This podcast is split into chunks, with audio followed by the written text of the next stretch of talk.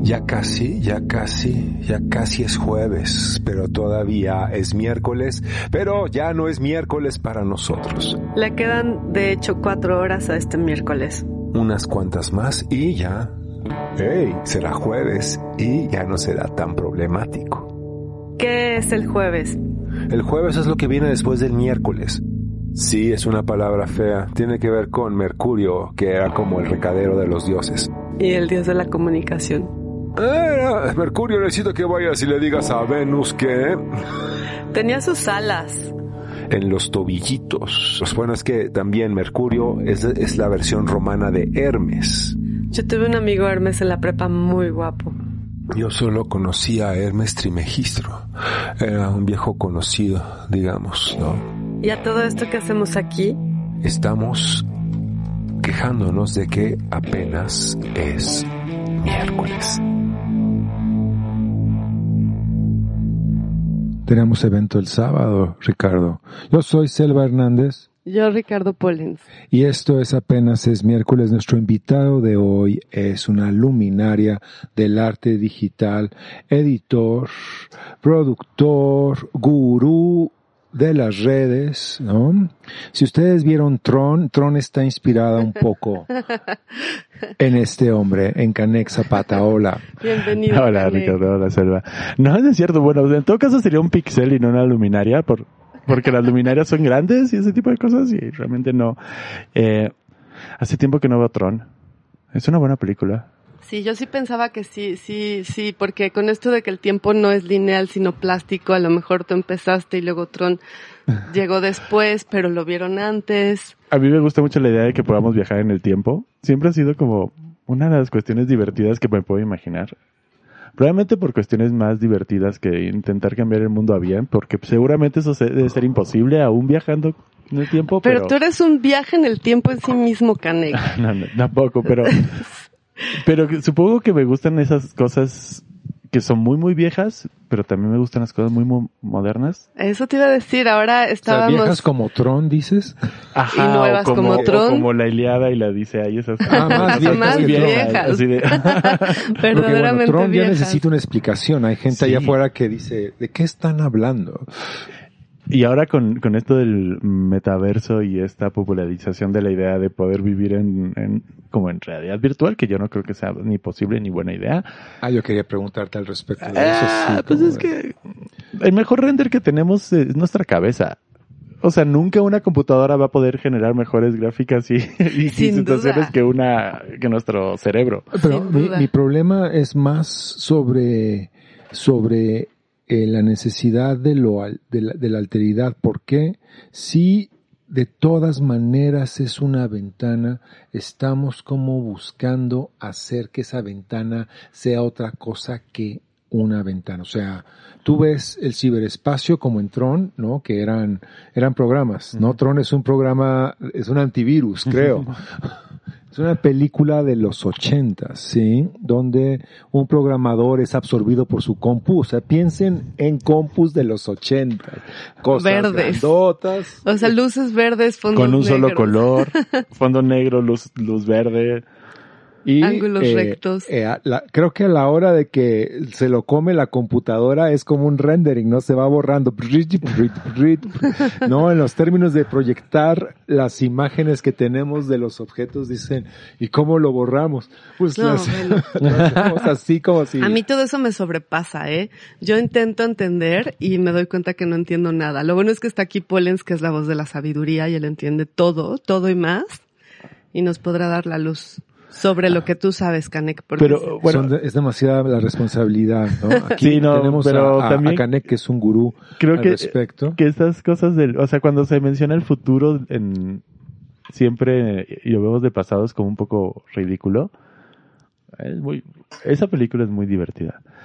También recuerdo la de Disney, pero no, no la recuerdo bien. Creo que ese es el problema de las, de- Es la de Disney, ¿no? Hay otra además hay de la una de Disney. los Una- 80 una reciente. de la década pasada.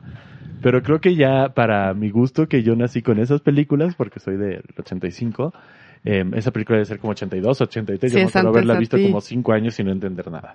Eh, pero Yo- sí yo la quedar así ver como, al- wow. Un esa... cine a la viga, me acuerdo perfecto de mi ir al cine de ver era yo una niña. Y esos cines inmensos, ¿no? Inmensos. Y era un cine muy feo y muy lejano, de esos que pisabas chicloso en el suelo. O sea, Eso pensabas que pisabas, sí. No, no dije chicles, era chicloso el Ya- suelo. Por eso, el, el cielo era chicloso, pero no era un chicloso, sino era chicloso, ¿no? Como la... ¿Qué era, el- qué era Polens? No tengo idea. Oye, Polens, no, no, es me refresco, falles. es refresco. Ah, refresco. Tiran el refresco, el refresco es esencialmente jarabe de, bueno, en ese entonces todavía era azúcar, ¿no? El refresco tiene jarabe de maíz, yo no puedo concebir que te quieran dar jarabe de maíz en un refresco. En Por eso de creo azúcar. que... 12 cucharadas de azúcar. Había un, había un espectacular que te decía, cada refresco que le das a tu hijo es como si le dieras 12 cucharadas de azúcar. Sí, pero ahora te dan refresco artesanal en el que dice tiene Kombucha, azúcar. kombucha. ¿No? Y ya estás feliz porque tiene azúcar esta vez.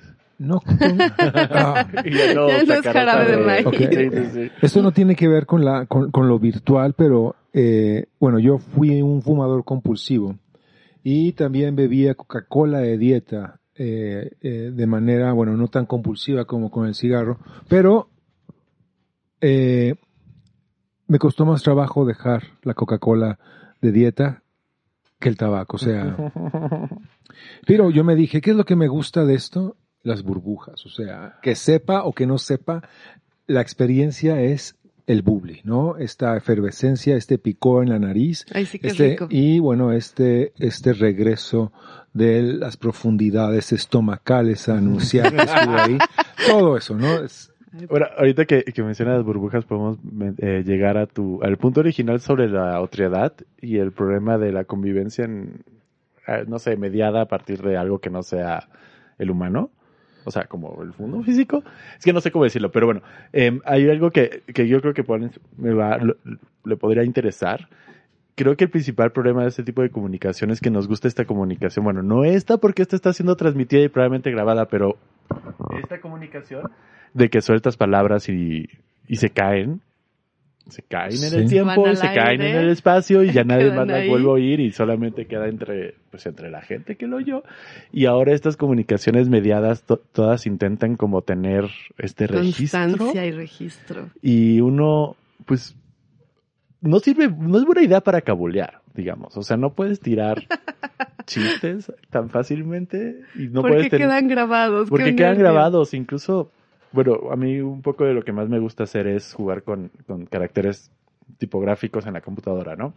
Y la historia del, del emoticón, o sea, estos dos puntos, carita feliz, que es un poco más lejas porque la historia dice que 1800 y probablemente sea algo que nosotros conocemos desde hace como 2000 años, ¿no? Que si pones dos puntos y una, si haces una carita feliz, no sé este cuándo existe.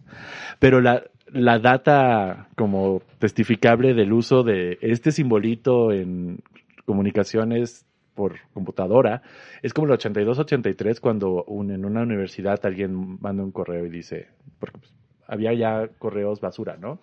O correos de chistes. Entonces alguien manda y dice, oigan, todos los mensajes que, de- que son broma deberían de estar con este simbolito, ¿no? Dos puntos.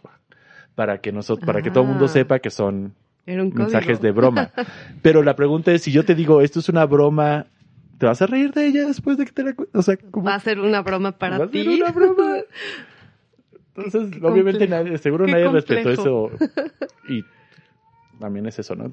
Uno toma el lenguaje como algo que puede Ah, caer hay, y no... hay, hay maestros que prohíben ese el uso de dos puntos y, y paréntesis en papers y eso, en, en- en cosas académicas. No puedes hacer chistes. Pues es que sí entendería, pero... O sea, dices una, una cosa muy buena y en tu documento académico pones una alegría y, y, y no.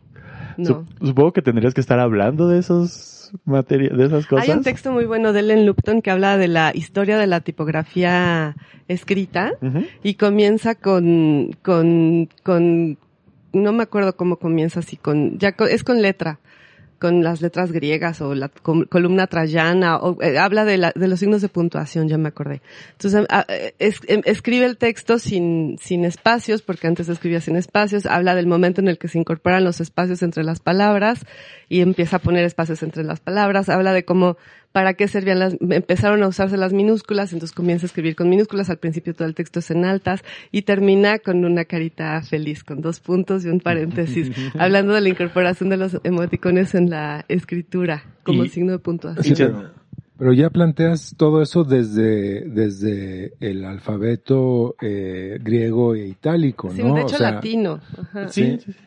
Sí, los griegos, por ejemplo, en- que es mil, ocho- no, como Es 800. hace poquito eso. Sí, sí es poquito. Sí, o sea, no la es historia de la humanidad sí es poquito. La historia de la escritura O sea, tiene la seis escritura- mil sí, es años, bien no es nada. Igual que la domesticación de los animales serán 10.000 años. O sea, no mil. había, no había perritos afuera de las cuevas antes Bueno, de creo hacer. que, no sé, pero chance, no sé si son 100.000, 10.000, no lo sé. Chance los gatos son 10.000 y los perros sí son como 100.000, no sé, cuando empezamos a domesticar No animales sé, ahorita. que. Inventaría, Ahorita le preguntamos inventaría o haría chistes, así como, oye, es que el gato que metiste se comió el niño. Ah, otra vez te digo que no estés metiendo gato. Pero bueno, eh, sí, los griegos, por ejemplo, a algún momento escribían de un lado y después de regreso. De regreso, esta escritura que era, ¿cómo se llamaba? Que era enredada Ajá, es como- y además no había líneas. Era como el paso del, de la vaca, una cosa así. Sí, era, sí, exacto. Podría ser un gran reggaetón. Como la huella. Sí. sí. Y no sé, luego están los, las teorías. Bueno, a mí me gusta mucho cómo evolucionó los lenguajes fenicios a lo que nosotros conocemos como pues nuestro alfabeto latino. Que no sé si los alfabetos latinos, si lo, por ejemplo, el árabe y el, el son ajab, pero bueno, el árabe es ajab por las primeras letras. Y muchas de estas lenguas que tienen vocales y consonantes son ajab, ¿no? Eh, nosotros somos abecedarios porque es ABC, ¿no? Y es muy, es un poco divertido la idea de que no puedes falsificar una A. O sea, lo que dicen es no puedes falsificar una A. Un- el símbolo A, tú lo puedes hacer mil, dos mil, cuatro mil veces, pero no puedes hacer un otro símbolo que Ya no, entiendas porque como... ya no es una, es como pensar como una muy larga con el travesaño O muy sea, puedes arriba. hacer casi o- todos los juegos, pero la idea de la A es casi in- inmovible, ¿no? Y un poco la teoría de que dice que lo- el lenguaje es como ya digital porque ya son como estas entidades, bueno, el lenguaje escrito, ¿no? Estas entidades que tú combinas en una secuencia específica bajo ciertas reglas que te generan un resultado que es árbol, no sé, por decir.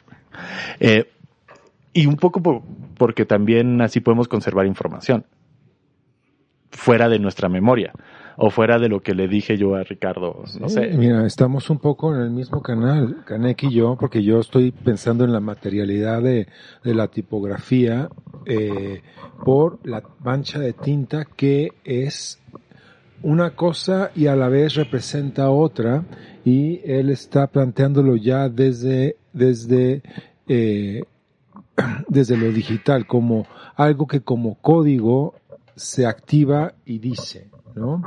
Aunque sí, en esos términos tiene que activarse, eh, el código sigue, sigue eh, teniendo como, la palabra se me olvidó, pero no es plataforma, interfase, nuestra cabeza, interfase. Completamente, como- sí, y nosotros somos las personas que, tra- o sea, en todo caso nosotros pasamos a ser el- la computadora de los libros, porque nosotros los leemos y tendríamos, no sé, chance a nosotros en silencio, pero podrías leérselo a alguien más, ¿no?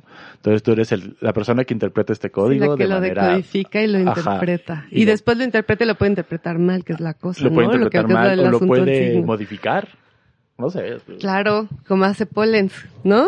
Que de una palabra salen muchos poemas. O tú, ah, Bueno, a mí una cosa que me divierte mucho de Pollens es esta, yo no sé cómo llamarlo, pero bueno, esta cosa muy de, de generar vocablos, consonante vocal y irlos como de articulando a lo estilo concretista brasileño. Ujú. A mí siempre me ha gustado mucho. sí, a mí también, somos tus fans siempre Pollens. Gracias, gracias. Pero, pero el tema, el tema, el tema no soy yo, sino eh, ahondemos. ¿Te gusta? Eh, eh, Yo tengo ah, una se- se- pregunta. seña- bueno, eh, en- yo iba a señalar que eh, que le gusta trabajar con cuestiones tipográficas en la red y eso surge de de gusto o por tu referencia de la materialidad en términos de interfase del texto, por ejemplo. Híjole, no lo sé. ¿De dónde sale? Ve, yo estudié letras clásicas, lo cual fue un grave error y también algo que disfruto. Entonces, y bueno, y mi padre supongo que toda su vida quiso aprender a, a leer eh, maya clásico, ¿no? Como, bueno, el maya que está en los Mm, te puso mayas. Canek. Sí. ¿Se puede leer el Sí, se maya? puede leer. Eh, lo, de hecho, son un poco lo que pasa con el maya y pasa con el, con el egipcio. Bueno, el maya y el egipcio no se parecen en tanto, pero un poco es de que uno funciona como vocal. O sea, tú lees el maya a veces como vocal. Entonces, este simbolito lo vas como uniendo y vas aglutinando estos simbolitos para generar una idea. Ah, es un poco Fonético, como, ¿no? por ejemplo, Coatl, que es montaña, es un ideograma de montaña. Entonces la palabra... Cuatl es este mm, serpiente. No, bueno, perdón. No, Pero en náhuatl, no en maya. Sí, pero funciona en términos ideogramáticos de manera semejante. Ajá. Sí, combina ideograma Y un poco con también- Pero fonética. entonces no se dice, o sea, el, el ideograma no dice, por ejemplo, serpiente coatl, perdón, eh, Tepetl es montaña entonces. Ajá, sí. Sí. Ok, disculpen, disculpen. Popocatépetl, Citlaltépetl. Eric, Pero- vas a tener que borrar los últimos cinco minutos. Vamos a tener que regresar en el tiempo. Yo Hay registro Coatl, de esto. Coatl, Hay montaña. registro de esto, Polen, si vamos a hacer montaña. una cápsula. Para que se repita y se Los repita y bloopers. se así, repita. Va a ser la contestadora del teléfono. ¿no? Como diría. Marlon Brando. Cuando llamen radio, la voz de Antonia. Coatl, El Coatl. horror. Eh, bueno, pero por ejemplo también el, egi- el egipcio tiene a veces estos idiomas que son idio, o sea, que son ideogramas o tienen estas cosas de que pod- eh, podrías poner, no sé, el ideograma de una vaca, pero si la misma palabra que cuando tú la pronuncias puede significar otras cosas, pues entonces puedes utilizar el ideograma para codificar información, ¿no? Entonces luego es un lío. Un poco también así funciona el chino. Muy, muy, muy a la... Pero lo que hacen, en, por ejemplo, en China para evitar la censura del, de los chinos, o bueno, el gobierno chino, es escribir, ellos tipean caracteres en la computadora con un, con un teclado como nosotros. Entonces tipean sonidos en lugar de tipear ideogramas, porque si tuvieras un teclado de ideogramas tendrías un teclado de mil. Gigante, ¿no? Entonces tú tipeas en un eh, sonidos y la computadora interpreta esos sonidos y te va dando como nuestro auto, como nuestro autocorrector te va dando como posibles em, ideogramas. Entonces hay ideogramas que inventa la computadora para resolver, a partir de las leyes que, que tienen los ideogramas chinos para resolver ciertas cosas fonéticas que en, en teoría no existen en la, el habla china normal. Entonces los, luego los utilizan para filtrar información eh, en las redes sociales Oh, de cosas específicas o Para un las- carácter muy específico en lugar de llamarlo tal forma lo pronuncian mal y hacen ese tipo de cosas para Para Entonces, evadir. es gracioso cómo nuestro lenguaje siempre está Siempre se presta para, ¿no? siempre se presta para estar mo- se modificando El y, lenguaje en general. y yo creo que que un poco mi práctica viene de, de esta como gusto por la escritura. Y haber leído mucho griego y latín cuando era adolescente. Y después me di cuenta de que si yo quería ver esos simbolitos raros en la computadora, como simbolitos de lenguas no occidentales, porque si se dan cuenta casi toda la gente que es occidental habla en un idioma, bueno, eh, escribe en un carácter latino o gre- eh, griego cirílico, ¿no? Que serán los rusos y los griegos. Pero, o en todo caso, eh, judeo, ¿no? El, Que es distinto el, el hebreo. sí. pero el el hebreo ya es una, ya es una lengua semita que tiene más correlación con el árabe, con- pero no, no hablamos con más caracteres en Occidente, o sea, bueno, en los países que llamamos Sí, occidentales, ¿no? Pero hay, Unicode tiene como mil, ciento cuarenta y tantos mil caracteres. ¿Cuántos? Más Ciento cuarenta y tantos mil 140 caracteres. wow. Que son más de un los ton- que yo hubiera pensado. Ajá, un poco el intento de esta organización de tecnólogos que se dedica a hacer tablas de lenguajes co- con, con caracteres para poderlos poner en la computadora y que la gente pueda hablar en sus idiomas. Eh, se siguen inventando lenguajes escritos. Pero eh, Unicode incluye también los japon la- las Sí. escrituras japonesas. Incluye, chinas, por ejemplo, las, tú ves los, eh, las tablas de chino y Ujú. son Gigantes, inmensas, son sí. inmensas. Son muy divertidas. A mí me encanta verlas porque no entiendo nada, pero son bonitas.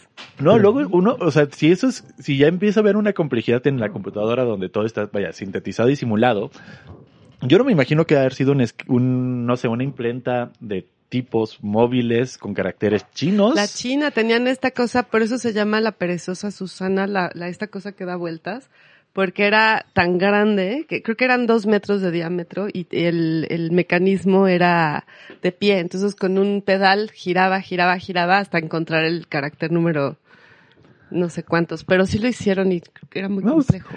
Y hay un artista que a mí me gusta mucho que se llama Shubing. Ay, me encanta Shubing, que tiene su novela con emoticones. Sí. Ajá. Y su primera obra es como agarrar los carac- o sea, agarrar la forma de escritura tradicional de los libros chinos. O sea, cuando nosotros agarramos un libro de letras clásicas o la Biblia, vemos esta, esta forma de que tienes el texto, tienes una parte con comentarios y tienes a veces una tercera parte con cosas de, du- de duda, ¿no? Como este, yo no, no sé si esto está, dice en el original así o dice asá. Pero bueno, está No lleno de... sabemos si dice mojito o moquito. Ajá.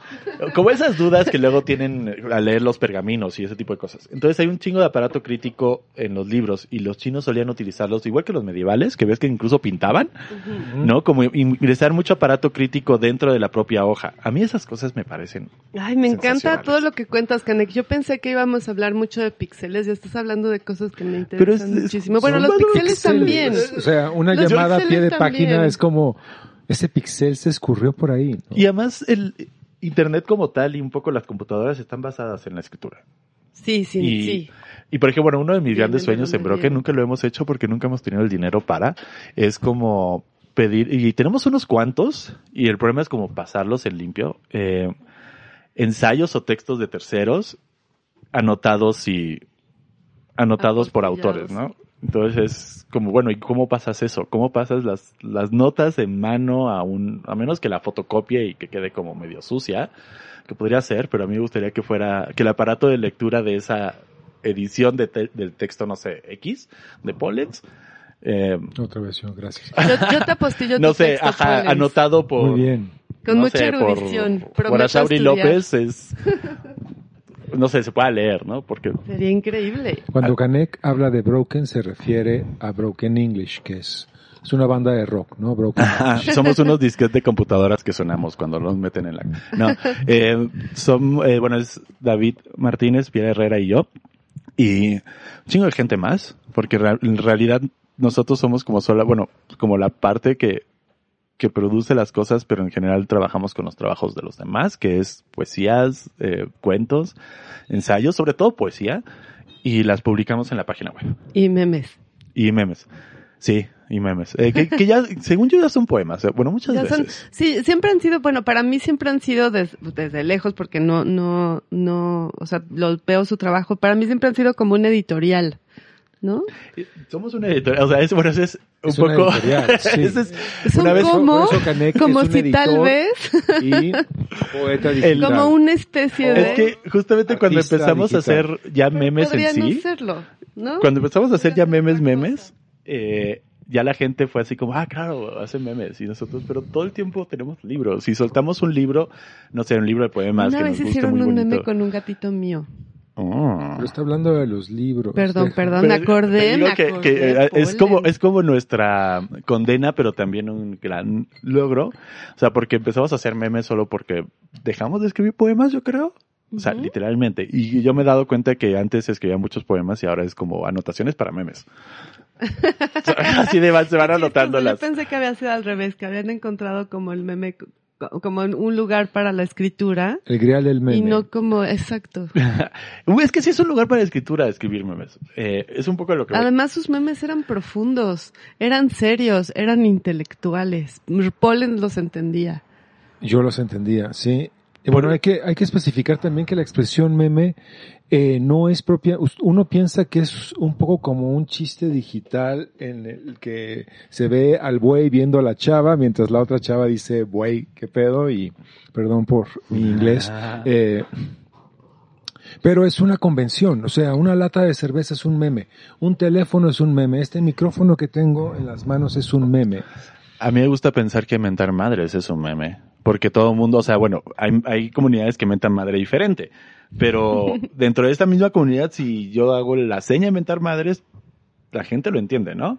Eso es un meme. Eh, es Dios finalmente es un, meme. código. O sea, ¿no? en el momento donde todo el mundo entiende algo que no, que no puedes como comprobar en, la, en el mundo real como Dios, pero todo el mundo lo entiende, como el tiempo, diría San Agustín. No sé qué es, pero sé que es un es. meme. No metas a San Agustín, tú dilo también. Justo. No, bueno, pero... Y ahora las confesiones de San Agustín con tecno. Pero es que ya estábamos en las confesiones, ¿no? Con... Me va la tos, Pollens.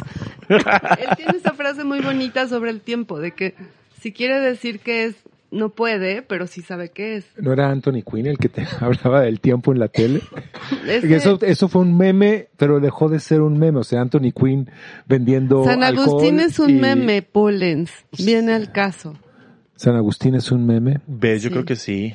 O sea, ha influenciado a tanta gente, yo nunca lo he podido leer, la verdad, y eso que, que estudié latín, y probablemente debe ser divertido leerlo, pero yo nunca lo he leído. Hay opiniones.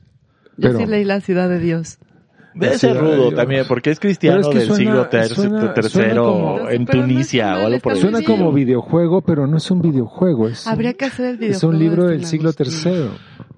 ¿Por qué es- te cago de ah, San Agustín? Bueno, luego hablaremos No estoy de esto. El viernes San no se lo pierda. no. Vamos es a como es como el avatar de Platón, o sea. Pollens va a comentar, hablando de los textos el comentados, medieval de Platón, o sea, Pollens va a comentar las confesiones de San Agustín. Sí, la ciudad de Dios. ¿Yo qué eh, hice? ¿Yo qué Para hice? que ¿Yo Broken qué English hice? lo, lo edite y lo publique digital. sí, luego vino Tomás de Aquino y todo lo puso ya- en su lugar. Oh, otra vez, otra vez. Ah, bueno, es que vez. ustedes y las ideas, Dios mío. Luego vendría Hegel, ¿no? Bueno, no, ya, volvamos con Canek y con... y- Y Vámonos con una canción antes de que se ponga más pantanoso esto. antes de que Pollens nos mande a, a la hoguera por estarle nos pidiendo que lea... Nos va a pasar como al Bruno ese. Necesitamos una canción. Eso ya la pusiste, Pollens. Ya, la pusiste el primer día. Am, Tienes que ahí por ahí. ¿YouTube? Sí. ¿Necesitas algo largo? Ah, pues se murió, se murió el, eh, el Ah, compositor de la pálida, la Pero no abrimos pálida. con esa. ¿Ya la tocamos? No abrimos con esa del que se murió. ¿Abrimos o no abrimos? Creo que eh, eh, la Ah, no, pero producción. yo no puedo ponerte música desde aquí porque esto no sirve. O sea, no le entra el audio. Producción, la producción, la producción y la conducción Tenemos están todo controlado, hoy. todo controlado, queridos escuchas. Gracias por escucharnos.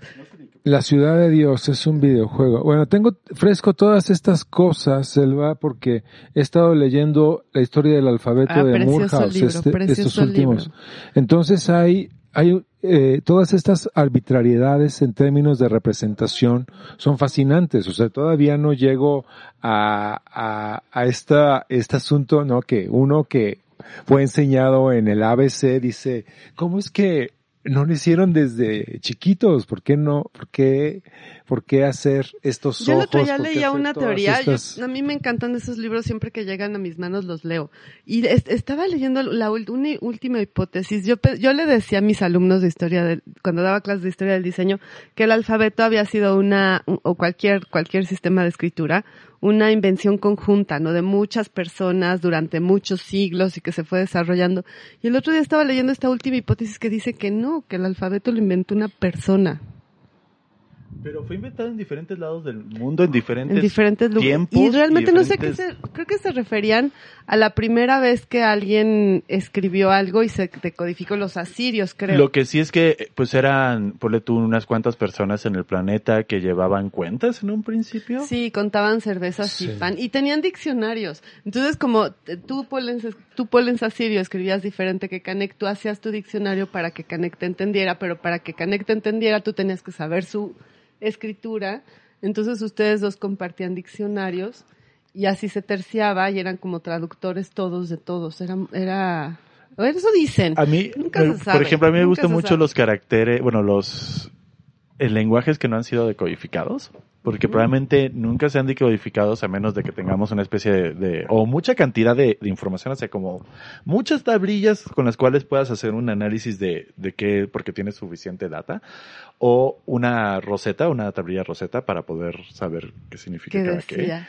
Entonces hay muchos, hay muchos idiomas antiguos Sí, que, muchos lenguajes que pasaron. que pasaron y que tenemos Como huellas. este círculo de Creta, ¿no? Ajá, el disco de que Creta. el disco de Faistos, que Faistos. hay como, bueno, la escritura griega no se sabe muy bien, pero hay dos ramas que es linear A y linear B.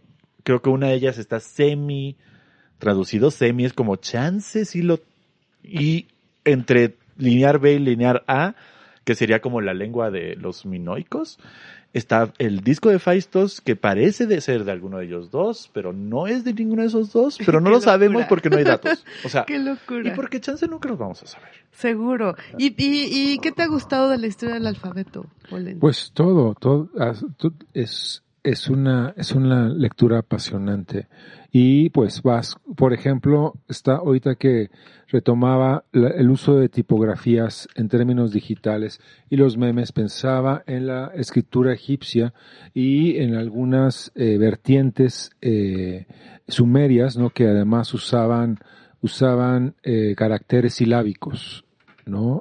Dependiendo lo que, eh, o sea, podía ser un cangrejo, pero es, es ser sí, sonaba o- acá. pero había también caracteres que decían esto es un nombre propio o esto es una criatura, este es un faraón o eh, Ah, adornos. Había, Y luego las volteretas que dan, ¿no? Como la historia de la A, que es muy bonita, que era primero un buey que hace A, ¿no? Pero también un bebé hace A, cuando, ¿no? Entonces se convierte también en una luna en algún momento, ¿no? Y la luna es símbolo de, de maternidad y de mujer por la menstruación. Entonces existe esta imagen del siglo XIX de las nursery rhymes, de la, de la vaca que salta sobre la luna, que tiene un origen lejanísimo de cuando la A era un buey o una luna y se conectan. Son muy bonitas esas historias. y con esa imagen nos vamos finalmente. ¿Qué vamos a escuchar? Ah, creo que es Wayne Shorter con ah, A Shadow Over the Hillway, una cosa así. Muy bien, Wayne Shorter. No se me ocurrió nada más y tenemos que ponerlo.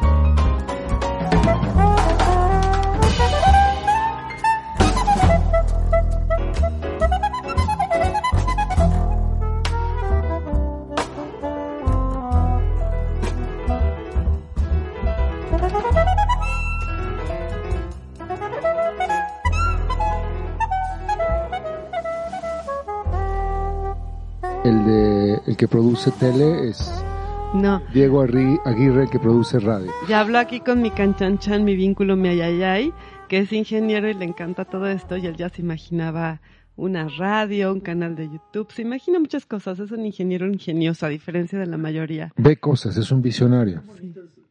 Mensajito, ¿no? Porque literalmente lo prendes y estás transmitiendo en internet. Eso yo no sé por qué eso lo hace aquí nuestro productor Eric. Eh, sí, Yo no voy a decir nada Tampoco he porque- podido ver el código.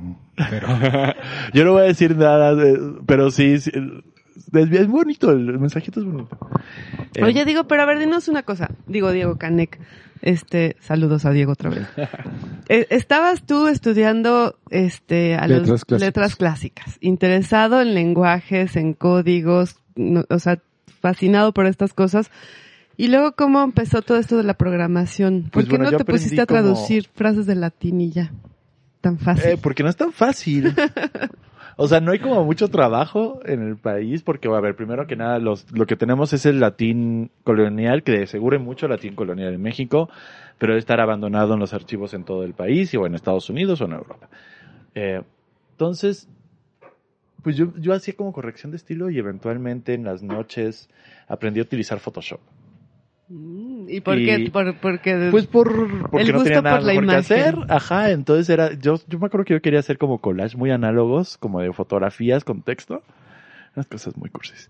Eh, Ay, y así aprendí. Photoshop y después aprendí, pude, no sé, me em, aprendí a hacer GIFs y los GIFs me encantaron y después me di cuenta que yo no podía meter GIFs en redes sociales de ciertos tamaños, o sea, como que te permiten solo tamaños muy chiquitos o espacios muy chiquitos y yo quería toda mi comput, bueno, toda la, el navegador lleno de, de GIFs, entonces tuve que aprender a, a meter imágenes en una pantalla y eventualmente me dieron una beca de escritura eh, de una fundación mamalona. Y ahí conocí a Pierre, y a David, y a mm, Olivia, y a Andrea, y hay un chico de personas que quiero mucho. Eh, y ahí empezamos Brock en un, yo me, fue un, que como 30, 31, 30, 31 de mayo, teníamos que, ya habíamos hablado David, Pierre y yo sobre hacer una editorial, y un día dijimos, pues ya la hacemos, teníamos un poema, así empezamos. Qué bien. ¿Qué poema es? Era un poema de Iván Palacios, que es uno de mis poetas favoritos. Le mando un saludote a Iván. Saludos a Iván. Y era un poema muy simple sobre Miley Cyrus yendo al Museo de Historia Natura- Natural, ¿Al de acá o a otro museo? de alguno, historia? recordando a su mascota muerta mientras se comía un nacido. Era un poema triste, pero bello también. Y un poco creo que nos condenamos porque ahora tenemos, por ejemplo, uno de los poemas favoritos de la página que es sobre los Jonas Brothers.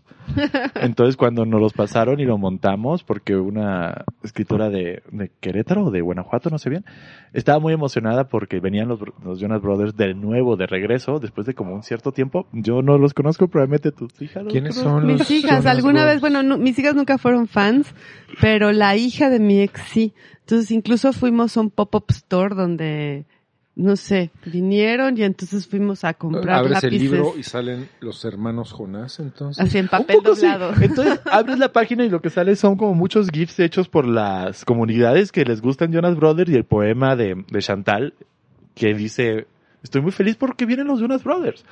Me acuerdo que tuvimos que oír a los Jonas Brothers porque los habíamos oído, pero nunca sabíamos que eran los Jonas Brothers, como cuando uno va, uno ya es viejo, ¿no? Entonces uno va a un lugar Ay, y oye ¿Cuántos música años y... tienes, Canek? Viejos, los árboles y león y polen. Bueno, pero, no. pero es que es muy gracioso porque creo que sí, mi, mi generación, o sea, yo me enfoco mucho en la generación que está, no sé, que, que me lleva como, que les llevo como 7, 8 años, 10 años, porque me divierte mucho lo que hacen.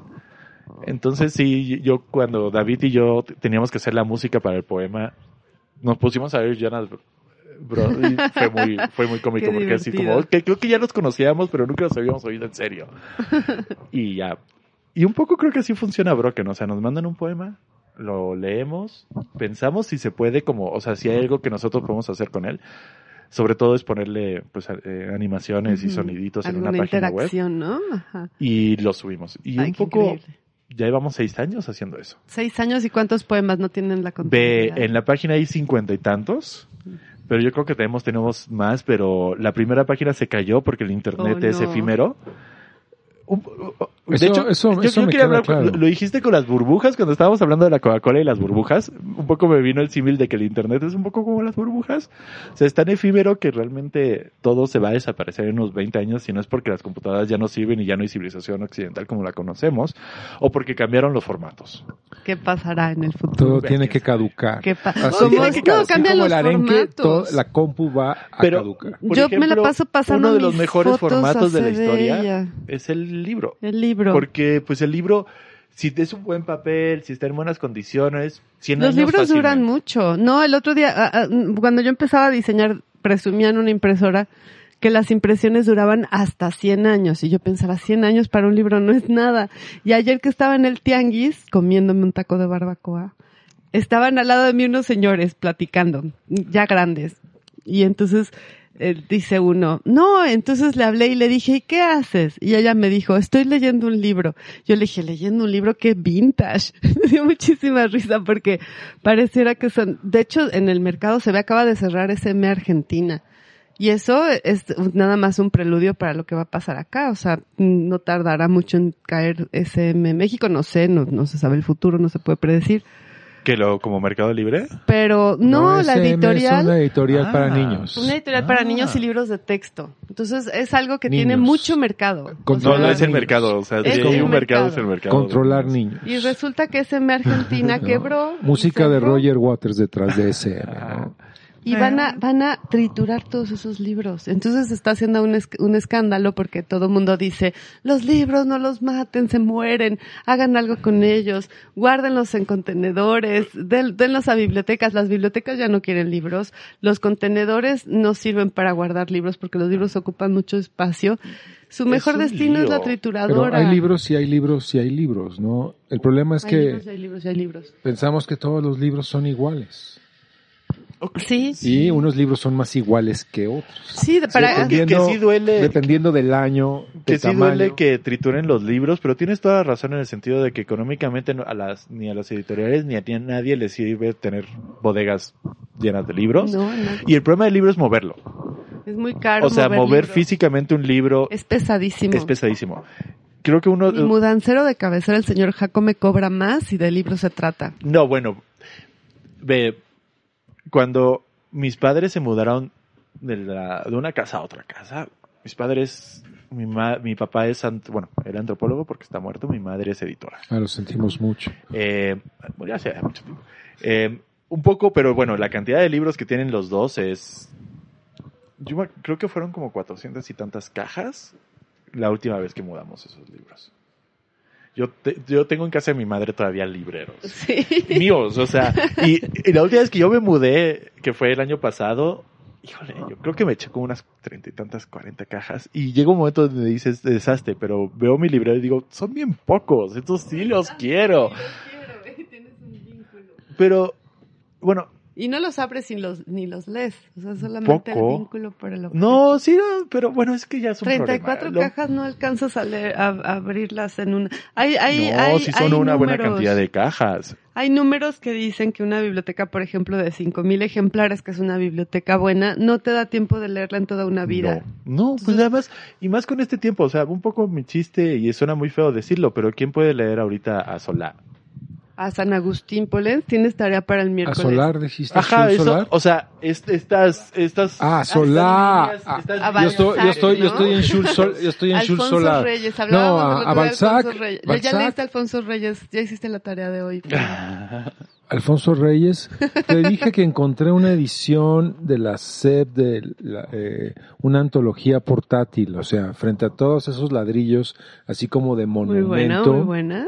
Pues tienes este, este, este pequeño volumen de 300 páginas publicado por la SEP en los ochentas que Te resume Alfonso Reyes.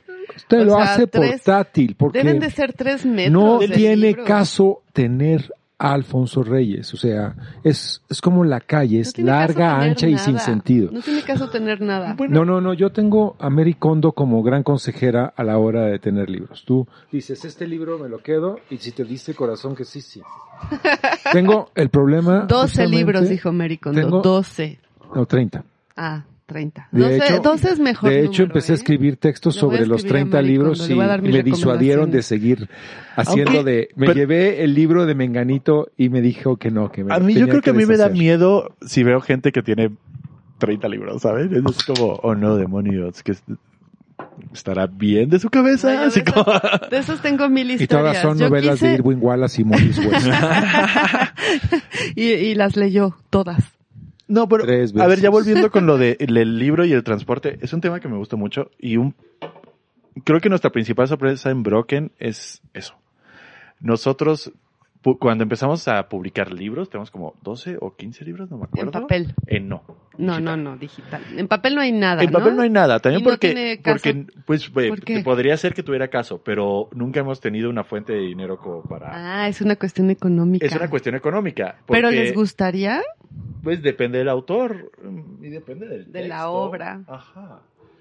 Eh, muchos de los libros que nosotros tenemos son libros de, ¿qué te gusta? 35 páginas Ujú. y son poemarios. Tú sabes que el poemario es en sí la peor idea en cuanto económicamente para Yo un autor sé. porque nadie lo, lo... Yo lo sé, si no fuera por el libro que le publica Pollens que se llama ZCA y que siempre tiene un espacio en este miércoles, que apenas es miércoles, Apenas. es nuestro libro más vendido del 2022. Pero es, es complicado, la, la poesía di- digamos que no se vende mucho, no es el No género más, más eh, apapachado. Y también es un problema moverla, porque físicamente, o sea, ¿cuál es mi problema con mis amigos que viven fuera de la Ciudad de México?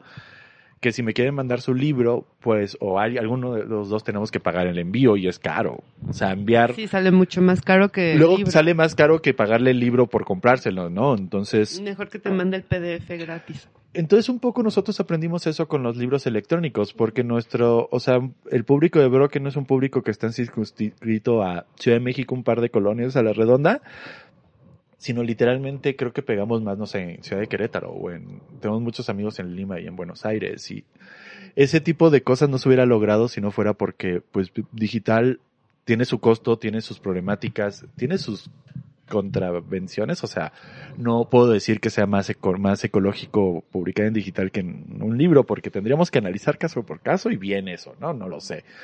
Eh, igual una computadora es un chingo de, de, de contaminación, ya solo tenerla. Pero es una forma con la cual los poemarios llegan a gente que los busca de una forma donde no les cuesta a los autores tampoco. Y que a lo mejor no les interesa tampoco la literatura en papel o el fetiche libro. o Supongo Hay un fetiche digital. Por ejemplo, van a publicar uno de los poemarios que publicamos en el 2020 sobre las protestas de Chile. Los van a publicar en inglés. Se lo tradujeron en, En Estados papel. Unidos a la chica chilena. Sí. Ese tipo de cosas nos dan, a mí me da muchísima ¿Cómo felicidad. no? Y si alguien llegara y, y dijera, lo van a publicar en, en libro en físico, yo le diría, ah, así como, públicalo. Yo no tengo ningún problema, me gustaría verlos en todos en físico, ¿no? Pero también lo otro es como, es complicado publicar en físico y es complicado venderlos. No, y Los tienes que distribuirlo. llevar a- los tienes que llevar a, a los lugares, los Sí, tienes... venderlo. Es, es, yo cuando me dicen, quiero publicar un libro para que la gente me lea, y les digo, ay, públicalo en Facebook. O sea, te van a leer muchísimo más que en, en papel. Y siento que todavía hay un cierto desprecio Eso es wishful thinking, pero bueno. O sea, bueno, también nosotros por punks no tienen IBCN. Entonces ya no tener, aunque sea el IBCN digital, ya implica que para la industria y los márgenes de lo que es la publicación en el mundo, pues nosotros no, está- no existimos porque no hay un registro de... A mí me, me divierte porque la verdad es que me daría mucha flojera ir a ir a derechos de autor a sacar. Ya es, ya es digital, nada más lo... El Ok, lo voy a intentar un día, de International estos, pero, pero nunca lo he hecho. Bueno, lo, lo, lo llegué a hacer en el CCD, pero nunca lo he hecho por, por algo que yo quiera. Y tampoco ninguno de mis editores me han pedido, creo. No, y me gusta mucho este, esta- ese pensamiento como punk que tiene que ver también con, con, con el compartir, con el acceso libre, con de quién son las obras, ¿no? De, de todo esto que hacen ustedes de, de, de obra colectiva o, generada. Y luego, lo gracioso del EPUB, y eso es como solamente para que, que nos oye, es que tú puedes agarrar uno, borrar su contenido y ponerle tu propio libro. Entonces ya está, ya el libro está hecho, solamente, solamente quitasle el texto del autor anterior, le quitas todo, o sea, el nombre y todo ese tipo de cosas, y ya pones el tuyo y ya puedes tener Ay, tu libro. Canic, qué cosas cuentas. Es que, no sé, pues es, es lo mismo que un libro normal, ¿no? Chance, el problema es quitarle la tinta al papel, pero... no se puede. Hay una imagen de un libro que me gusta mucho que es este de, de Viernes y los, y los limbos del Pacífico, de Tunier. Michel Tournier, sí. Me encanta. Y entonces tiene esta imagen en el que el libro, los libros de Robinson, de Robinson, porque la versión en español tenía un acento en la O, entonces para mí siempre va a ser Robinson, se caía dentro del agua y el agua este diluía la tinta. Entonces yo dije, eso es imposible, Tunier, se te fue aquí un dato. Eso es, si tú tiras un libro al agua por se deshace antes el papel que disolverse la tinta. es muy difícil. Pero sí se pueden borrar y hacer otras cosas. Pollens lo hace. Yo lo hago como es. Pues no, no borraste Las a un autor borraturas. y convertiste un texto de autor Ah, bueno, favorito. sí. Dilo porque Lo que hice fue eh, escribí, eh, hacer un favorito, poema eh. completa, completamente distinto a partir de una, de una matriz. Entonces transcribí, taché y partir de este libro eh, emblemático del autor, una parte del libro, y sucede algo mucho más interesante y eficaz que en a mí me interesa mucho esto que dices de los EPUBs, porque yo recuerdo, yo diseño libros, tengo 30 años o algo así Ujú. diseñando libros. Y cuando llegó, me llegó el- la oportunidad de negocio, fui una tonta. Como siempre con los negocios no soy buena. De hacer este EPUBs, yo dije, no me interesa, porque a mí lo que me gusta es la tipografía y el papel. ¿Para qué quiero hacer, eh, este, vender EPUBs? Y desperdicié eso, ahora hago EPUBs. De cada libro que hago, siempre entrego la versión en EPUB. Pero no sabía que se podían borrar tal cual y meter otra información. Bueno, es que es un poco, cuando hicimos el primer EPUB, ¿cuál fue? Primer EPUB lo hicimos porque una amiga, nosotros conocimos a una poeta argentina en internet y nos gustó lo que hacía y venía un, a uno de estos de, de revistas de arte que hacen en museos, no me acuerdo cómo se llaman estos eventos que hacen todos los años. Creo que tuviste, tú estuviste escribiendo hace, un- eh, afuera Ah, de en uno. réplica. No sé, en uno ¿O de esos. otro? o Paperworks. Paperworks. Entonces es- iba a Paperworks a, a presentar sus fanzines y ya fuimos y la conocimos, ¿no? Y ya nos ma- mandó como seis poemas de su visita a México y no sabíamos cómo hacer los EPUBs y todavía estábamos verdes como para programarlo realmente. Entonces, no le digan, pero bueno. Si agarramos un EPUB que teníamos, lo abrimos en un editor de, de código, vimos dónde estaban las cosas, le quitamos lo que Tal cual, en el código le quitas y le pones le quitas y le pusimos lo, nuestro y ya nos dimos cuenta que le pusimos nuestra tipografía, bla, bla, pero en sí, si uno checa los estilos y los comentarios a los estilos, eh, la página web se eh, dedica a marcaje de texto, que es HTML, que sería como lo que va a estar escrito, y después hay una cosa que se llama estilos, que es eh, Cascade Style Styles, Cascade, no me acuerdo, pero es CSS, y ahí le puedes poner los estilos, o sea, como esta, quiero esta tipografía, quiero este tamaño, quiero este color, a todo. La página web funciona un poco como un periódico, o sea, tienes tu encabezado, tus di- diferentes letras de diferentes cular- lugar, eh, colores, tu lugar de párrafo, que incluso se llama P, porque es un párrafo. Entonces tú vas poniendo párrafos y tu foot, eh, tu, ¿cómo se llama? Tu pie, donde puedes poner las cosas de un pie, o sea, como número tal o no sé, o pie de página, ¿no? Y los, es- eh, una vez que entendimos como que podíamos modificar los estilos y poner en nuestra tipografía y todo eso, la gente pudiera pensar que nosotros nos robamos eso, pero lo robamos en un inicio. Pero además así se construye todo este lenguaje HTML. un poco sí. Yo, yo fíjate que empecé a usar, este- empecé apenas a aprender un poquito de código, justo HTML. Ujú.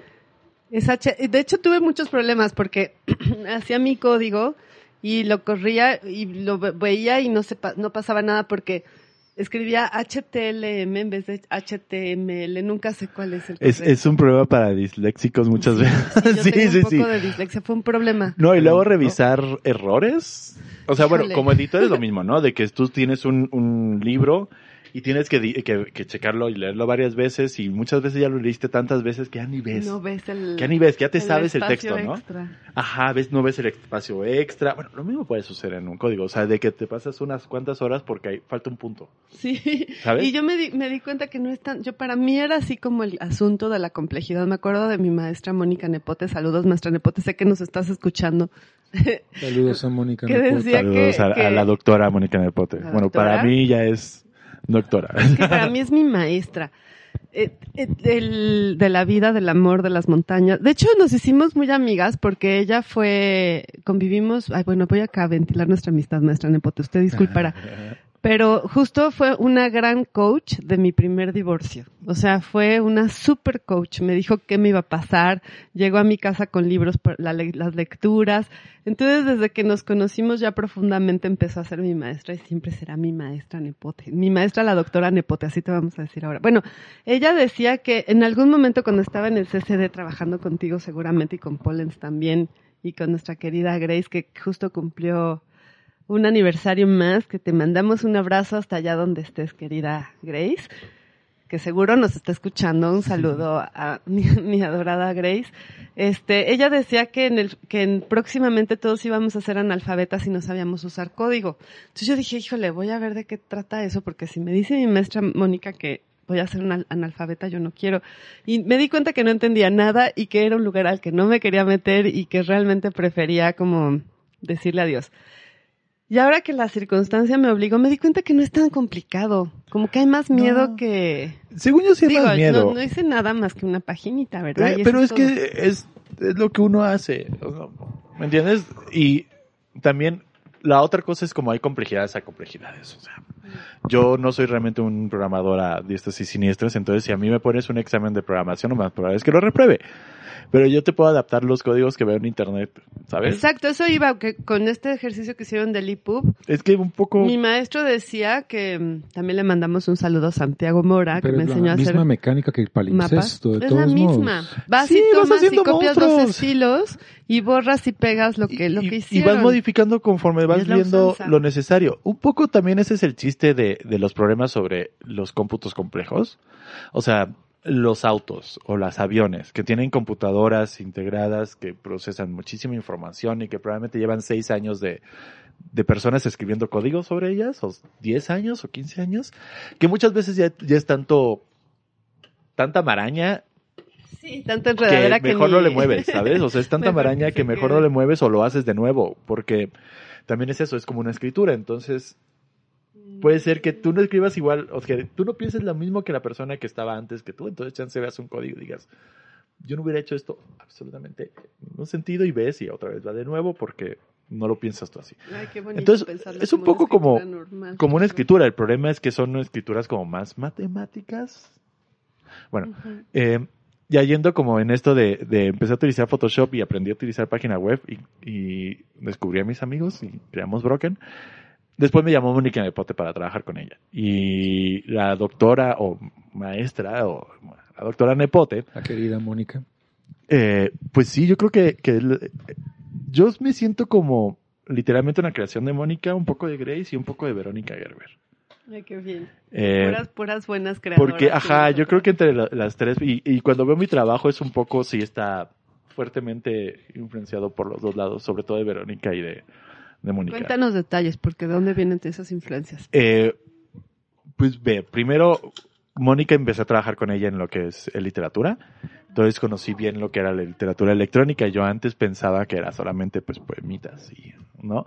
Y me di cuenta que había toda una serie de, de trabajos de los últimos 60, 70 años que trabajaban con la computadora para generar escrituras o que se acompañaban de los de las posibilidades de la computadora para generar escrituras o más que nuevas escrituras, nuevas formas de leer. Un poco como a mí me gusta mucho esta referencia de cuando era morro, como estos libros de escoge tu propia aventura, ¿no? Donde tú escoges la página treinta y tantos y Pollens dice que eso estaba mal y escoge la página seis y si escoges que Pollens se ponga a cantar una canción. Es la mecánica del videojuego también. Es la mecánica del videojuego y que por ejemplo una de las, mayores, eh, por eso te decía que yo como que doy vueltas entre el pasado remoto y el presente. Uno de los mayores ejemplos de literatura electrónica es el I Ching. porque tú a Litchi necesitas una clave de acceso, que es tirar tus monedas o sacar tus palitos para que te dé tu, tu ideograma. Esa clave de acceso te da un ideograma, pero ese ideograma puede ser que cambie, ¿no? O sea, que tenga sus mutaciones y te da otro ideograma. Entonces implica que, que hay un algoritmo de entrada que, que, que puede a veces tener este un segundo algoritmo que te permuta la información, entonces tienes que hacer lecturas raras. Un poco así funciona la literatura electrónica, a veces sí, a veces no. Entonces yo descubrí como la página web y eh, con Mónica realmente y, de- y con Broken. Y después tuve estuve en el centro de imagen con Verónica. Yo creo que Verónica me enseñó a, a, a no intentar ser otra cosa. O sea, como a decir, bueno, sí está muy, muy padre esto, pero chance lo que tú eres es esto. Y trabajar lo que sabes hacer. Entonces sí recuerdo muchas veces porque yo llegué con Verónica y quería hacer un chingo de cosas y Verónica sí, pero necesitas, necesitas hacer una de ellas, no 20 de ellas, una. Y también un poco de escritura, o sea, porque la simplicidad que tiene Verónica con sus diagramas me ayudó mucho como a Sí, entender cómo la no, ella es una escritora muy, este, muy de código. Y creo que ella es al revés que yo. Ella es una artista visual que terminó siendo escritora. Y yo creo que yo soy un escritor que terminó siendo artista visual. Entonces, por ejemplo, ahorita llevo como unos dos o tres años trabajando mucho con los códigos de computadora que llamamos Unicode, que son estos los caracteres. Los descubrí cuando empecé a hacer programas para escribir solo, porque la verdad ya me di cuenta que soy un huevón. Disculpen. Y me puedo tardar, no sé, ahorita tengo dos libros que quiero terminar de escribir de poemas. Como muy, no, no canónicos, no creo que, no creo que, que Polen sea súper fan, pero tampoco me mataría. Aunque creo que cuando me, le, me oyó leer uno de Yo ellos, soy un lector canónico. no, al Hay que ver revés. qué- a ver, Si yo fuera muy canónico, cree- me matas. ¿Qué cree Canek que, que, que Pero podría ser como para Recuerdo que, que un día fue la última lectura que yo tuve antes de la pandemia. Y leí mi primer poemario, poema de uno de esos poemarios y me dice, me regañó Pollens. Polen siempre regaña, yo ya estoy muy acostumbrada. Pero me Yo no hago eso. porque yo en el, este poema hace un chiste a otro poeta que yo considero muy serio. Entonces se está burlando. Nombres, queremos No. nombres. No me atrevo. Tendrán que leer el poema. Ahí en el poema está súper específico. Muy Entonces, bien, no habrá duda. pero Poles me regañó por citarlo y yo le dije, me lo estaba citando en broma. ¿no? Eh, me, tar- me tardo mucho en escribir, entonces prefiero, o bueno, me divierte mucho poner a escribir la- a la computadora. Ah, sí, eso me encanta que haces. La verdad es la que- escritura colab- ¿Cómo, ¿Cómo le llama? Gen- ¿Generativa? Sí es escritura generativa. Normalmente habría dos formas de esa escritura generativa en la computadora, como dos corrientes generales. Una sería combinatoria, que es la más típica. La escritura combinatoria, la idea de escritura combinatoria viene ya desde los griegos, pero incluso en 1500, 1600 ya había máquinas mecánicas que te generaban poemas en como latín. autómatas. Sí, como Autómatas que te generaban poesía. poemas en latín y que eran perfectos como en la métrica del Ujú. hexámetro latino. Eran perfectos en métrica y tenían sentido porque pues lo único que hacían era combinar palabras. Claro, eh, este, aplicar las reglas, ¿no? Aplicar las reglas. Algoritmos al Ajá. fin. Y entonces un poco es esta escritura combinatoria. A mí me gusta mucho porque esta escritura combinatoria implica, bueno, primero sirve mucho para cuando yo doy cursos, porque lo primero que le explicas a la gente es la sintaxis del español, que es sujeto, verbo, predicado. No todo el mundo, ni los escritores la saben, ¿verdad? bueno, a mí también me costó mucho trabajo y yo estudié letras clásicas, no te voy a decir, o sea, no, no, no. No es fácil, No no es es fácil. fácil, La la estructura. sintaxis del español. no es Entonces, pues, eh, no, aprender como que, pues, si tú vas variando el, su- el sujeto, el verbo y el predicado y le pones como un random, a veces hará sentido, pero a veces solamente hará sentido en la sintaxis, pero no en la lógica. O sea, porque hay cosas que son sintáxica, sintácticamente Coherente. coherentes, pero que chance nuestra lógica no la da. Y eso me gusta mucho de la escritura de las computadoras, que ellos Y, y por eso también esa conexión a veces con el más allá, ¿no? Que si es un oráculo, que Es si que son sí, sueños, yo que sí- si son... Sí cre- Cuéntanos creo. qué crees en eso. No, pues. bueno, yo no, yo, no- yo tengo mis propias hipótesis, Ve, pero... no, yo no voy a dar mi opinión personal sobre dalas, si, dalas, dalas. si existen los oráculos o no. Yo solo tengo la comprobación histórica de que a lo largo de la humanidad ha habido oráculos. Ah, sí. Y que, por duda. ejemplo, si vamos a comparar El oráculos, el I Ching, eh, los oráculos griegos que eran muy famosos, es un poco am- también como la poesía generativa. Tú llegas con, tú llegabas, le pagabas al, al vato de la puerta, llegabas con el sacerdote, le pagabas al sacerdote, el sacerdote le decía algo a la sacerdotisa, en este caso pongamos pitonisa, si estabas en Delfos, y la pitonisa se volvía loca y hablaba xenolalias, o sea, palabras que nadie entendía. Y esas xenolalias, después el sacerdote te las interpretaba en griego y te decía qué pasaba. Caos total. Es un caos total. Claro, hay demasiada interpretación. ¿Qué en el dice la medio. pitonisa? Que no se puede. Pero es que es bien bello, porque un poco Dice también que es... el, el árbol significa más Dice que no. cruzándote Dice con que el no. gato. Pero, pero, nada, nada. nada. Pero es interesante Muerto. porque nosotros chance tengamos como unas cuantos textos que vengan de gente que escribió lo que le dijo la pitonisa o de rumores de gente que le dijo tal cosa a la pitonisa, no sé, en Herodoto o en... Y tenemos el otro modelo que es el modelo chino y el modelo chino ahí tenemos el libro. Entonces, al modelo chino, si tú te si tú sabes el, por ejemplo, si tú sabes que fue el primer ideograma fue tal y el segundo ideograma fue tal, puedes saber cómo transformó, entonces puedes releer lo que le dijo ese día al Ah, claro. O sea, el signo es mucho más Es- constante en el tiempo. puede, digamos que puedes comprobar en el oráculo chino puedes comprobar hoy en, por en día qué fue lo que le dijo el oráculo a alguien si es que tiene los dos. ¿no? Y en el los- casi todos los demás oráculos pues ya se van en, el- en aire, ¿no? se nos pierde en la memoria. Pero sí, yo siento que cuando uno llega, por ejemplo, hay varios, ¿no? Hay un oráculo de las capturas de pantallas. Nosotros tenemos un oráculo de memes, porque un poco cuando uno llega a una computadora y le pide a un algoritmo que te genera algo, si tiene suficiente cantidad de datos, puede ser que no se repita en millones y millones de veces. Sí, Entonces, chance es un resultado único para cada vez. chance. Entonces sí, hay un poder oracular en esas cosas, porque pues te digo, a mí lo que muchas veces lo que no me lo que me gusta es que no hagan sen- o sea, que no hagan ese sentido tan real. Yo le llamo boteidad Boteidad. Ajá, de ¿te bot. de, de bot, Ah, de bote. La No es que vote. que es esta esta capacidad de decir cosas que nosotros por el ego, por la lógica o por la historia personal nunca diríamos, que pueden ser absurdas o incongruentes, pero que chances sintácticamente tienen sentido. Tienen sentido. Y, Y a lo me- mejor te hacen sentido si tú eres tú y no a nadie más. Y eso me gusta de los bots, que, que pueden decir cosas bien locas. Bien, oye. Caneco, una otra pregunta, perdóname, Polens, que estoy aquí ah, No, ahogando no, en no. preguntas a... eh, Fíjate que Si te voy a hacer ¿qué una... que? Es una pregunta que viene acompañada de una confesión.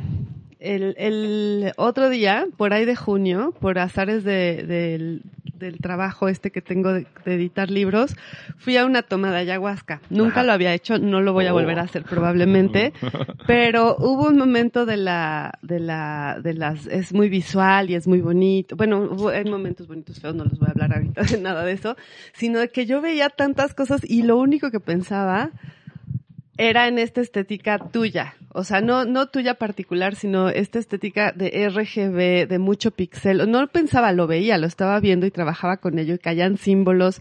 Y era muy divertido todo este RGB hasta que se volvió un poco te- tedioso. Y me, me impactó mucho como una planta tradicional, bueno, una, es una liana o más la plantita, todo lo que, la, la tecnología, le llaman tecnología.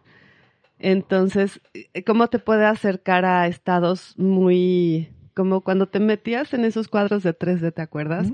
que, que los veías raro y entonces ya veías el dinosaurio y lo que había ahí entre los píxeles. Pero es muy pixel, o mi viaje fue muy pixelar. Y me decía Moni, yo le dije a Mónica, mi maestra, le dije, oye, me pasó, porque ella estaba muy al pendiente porque tenía curiosidad, tiene mucha curiosidad ahora sobre las plantas. Y me decía que hay mucha influencia de, no, no sé si es, o sea, ¿tú qué opinas? ¿Es influencia de la, de la humanidad a la planta o de la planta a la humanidad? De la planta de la humanidad. ¿Ah, sí? No lo sé.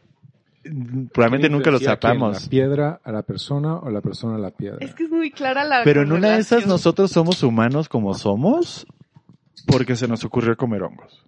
Es lo que dicen, que Yo la sí me creo esa. viene de los hongos. Y sí se ve, o sea, ves los símbolos y todo. Y lo otro que lo los pixeles, bueno, no sé cómo sea la ayahuasca, pero note cuando te cuando tu pupila se dilata eh, con este tipo de, de sustancias, pierdes profundidad. O sea, como que ves todo como si fuera plastas de cartón en dos dimensiones. Entonces, un poco. Eh, Ahora es bien, bien bonita la historia de por qué es de los pixeles. Esto es Ay, cuéntanos. Eh, los píxeles se viene una palabra que chance se escribe en el alemán como y se escribe en el inglés. No sé, el alemán está como confuso. Que es picture element, ¿no? Elemento de una imagen. Pero la primera vez que es escrito como pixel, o sea, como esta abreviatura de picture element, es cuando reciben transmisiones en los 60 de, de las ondas espaciales en la NASA.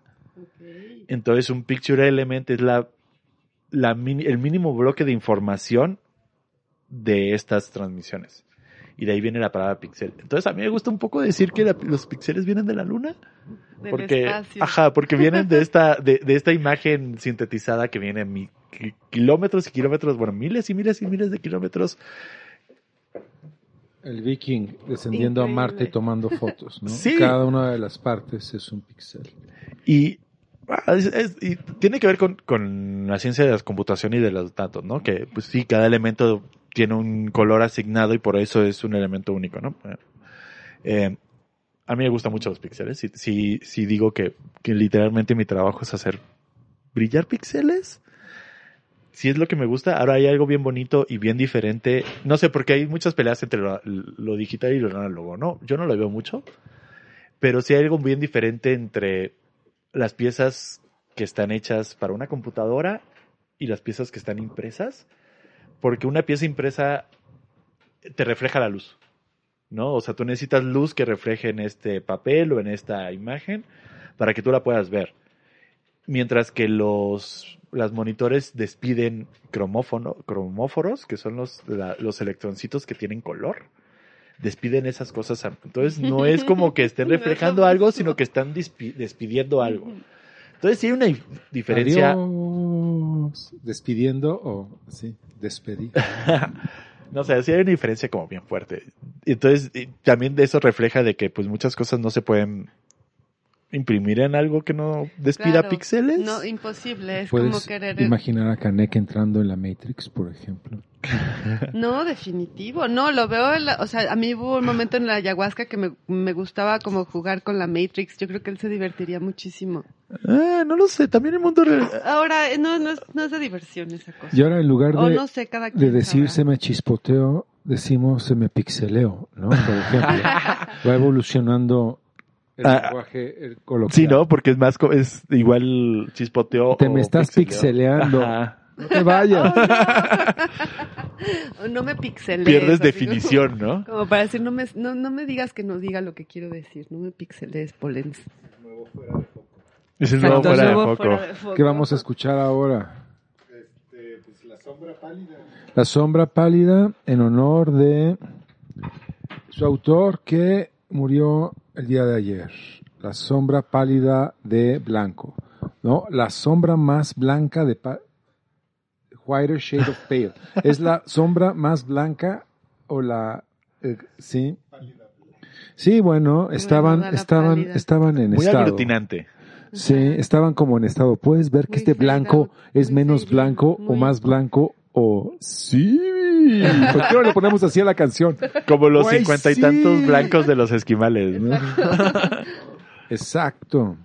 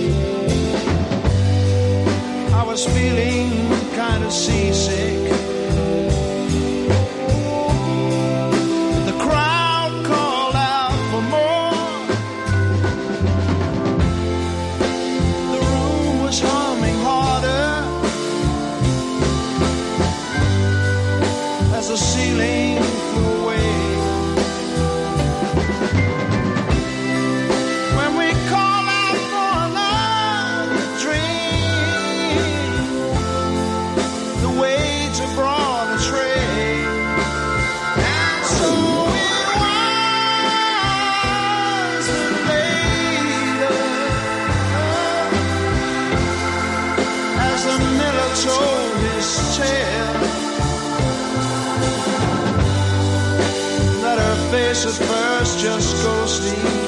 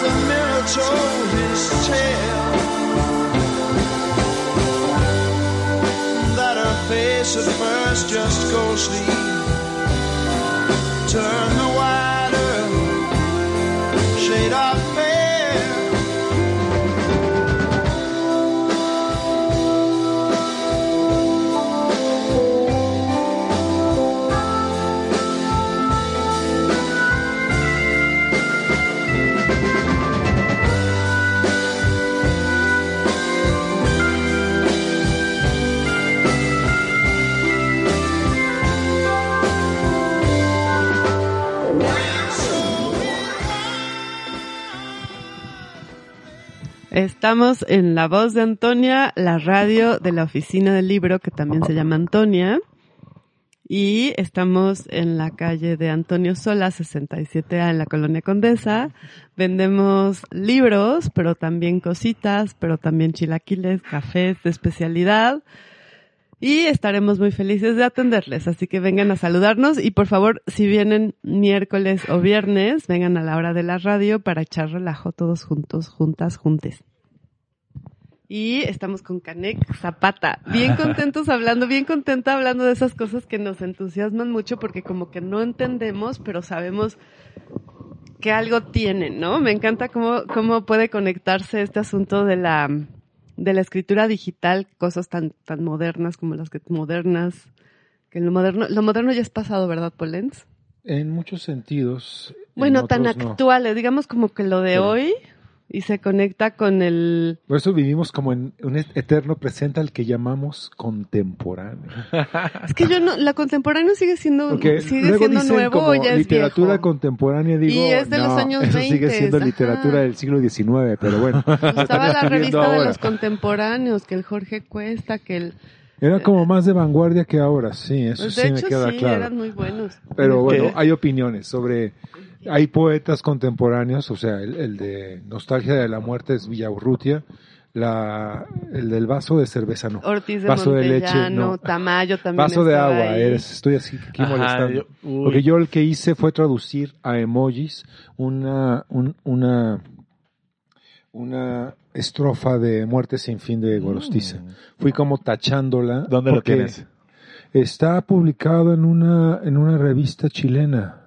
Por Originalmente eso lo yo había pensaba que te llevado sabías a Muerte una, sin fin de memoria. a una, a por unas- esa pieza. Bueno, lo he leído varias veces. Se lo sabe de memoria. Uno de los datos curiosos de Ricardo Polens es que No me sé nada Yo, tradujo hay un a poema de Gorostiza en Gorostiza que sí creo que es uno de mis poemas favoritos, pero no es de Muerta sin fin.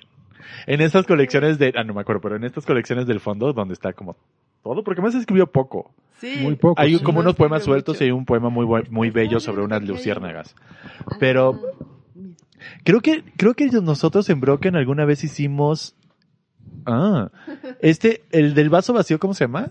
Muerte sin fin, justamente. Ah, ok. Entonces hay otro que es como Pero un- tiene un- agua, no está ¿El de la roca? El vaso vacío ya ¿Cuál es es el de la roca? de- Hay uno de El de naranjas mineral, que el a de la me roca. Ese no, pero ese, es- ese es el otro que es nuestro, nuestro Rambó, Ajá. si le podemos decir de alguna Que estaba manera. súper loco. Canto a un dios mineral eh, de... Ahorita me regresa el La nombre. memoria de Yo creo que Polen alguna siempre vez nos nosotros hicimos impresiona. en Broken un cantos al dios digital, solo por, por- para lolear. Entonces creo que solo le cambiamos, no me acuerdo. Es que bueno que no está. Qué en- divertido. Es, es impresionante ese, ese, Ese es muy bonito. Es muy raro. ¿Cómo se llama ese hombre? Si ustedes nos Jorge están Cuesta. oyendo, Jorge Cuesta.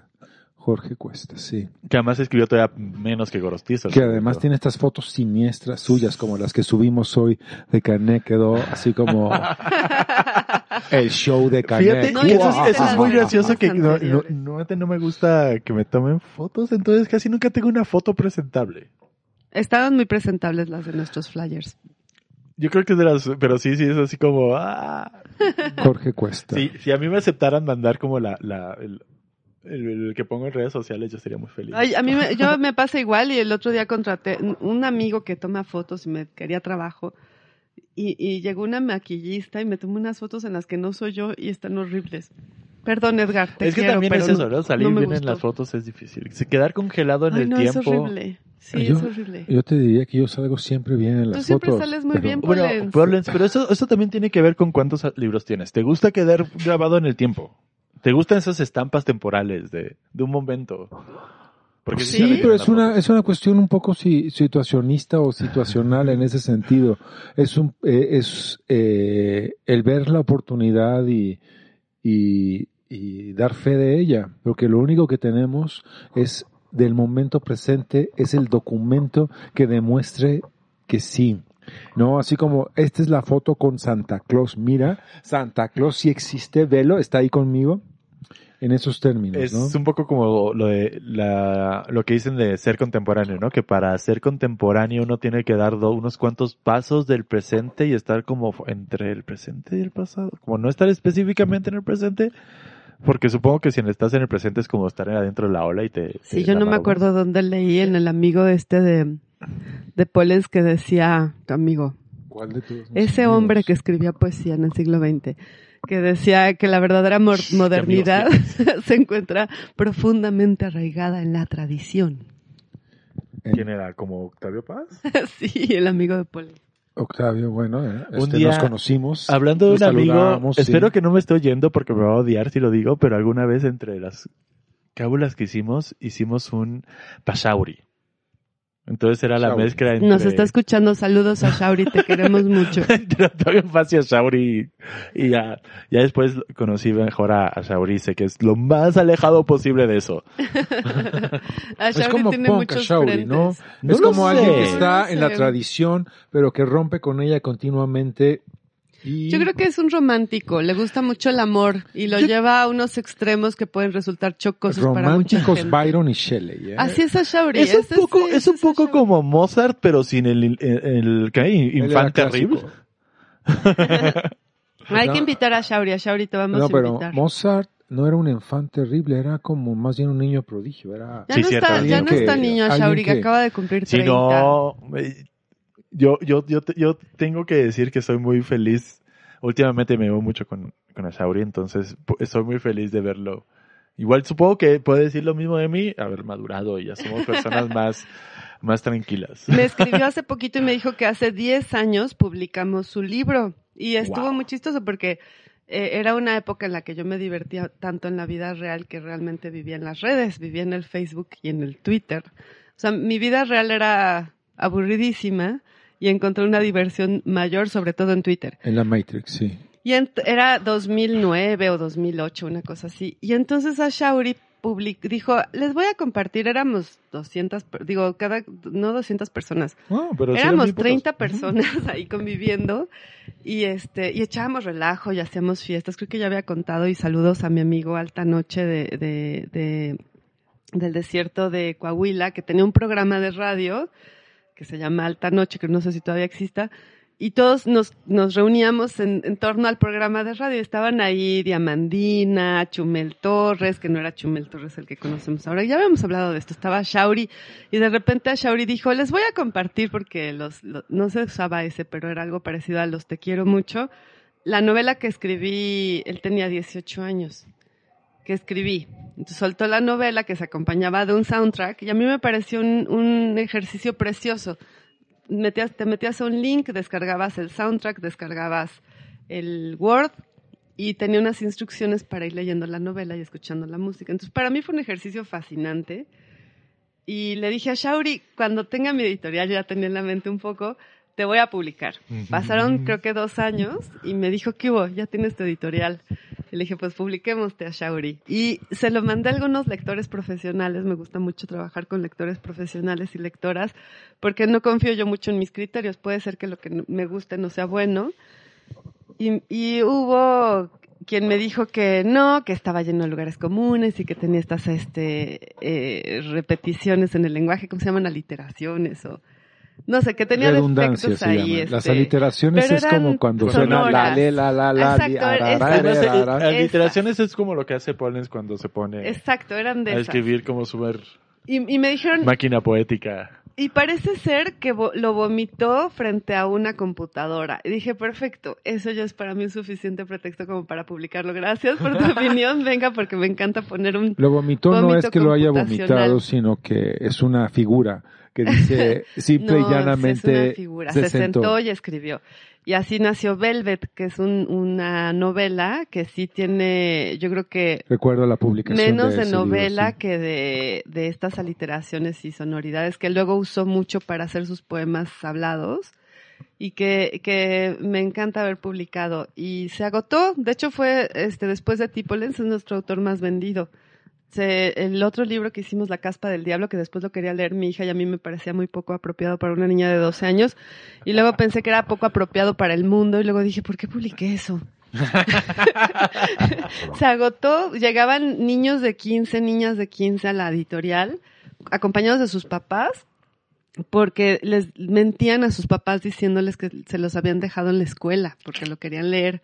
Yo decía, qué bien, una escuela en la que está dejando el autor que yo publiqué con dibujos de Pachiclón, saludos Pachiclón, Saludos. y no hasta que me di cuenta que era una usanza entre ciertos grupos para comprar el libro. Y bueno, muchos saludos a Shauri, me cae muy bien, lo quiero mucho. Que quería yo anotar también que eh, Canek trajo un pequeño sintetizador.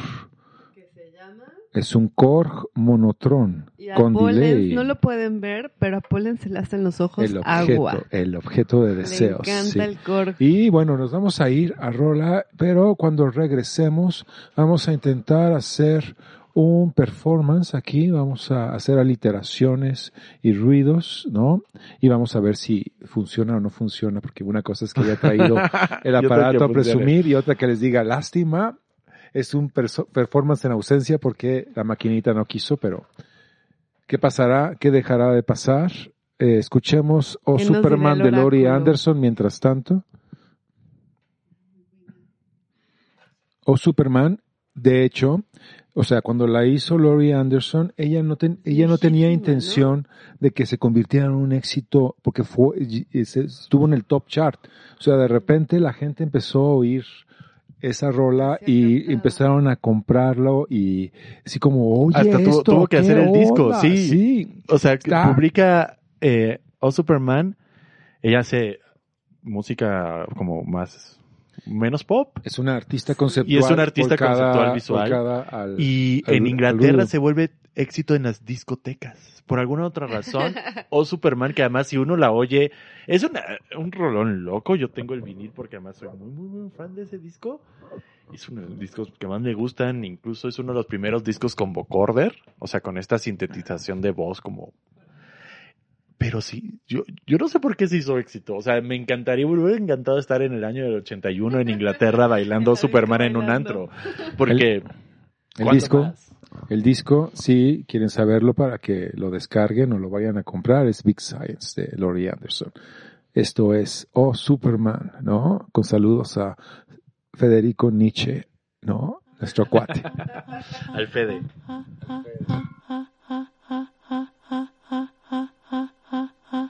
Superman.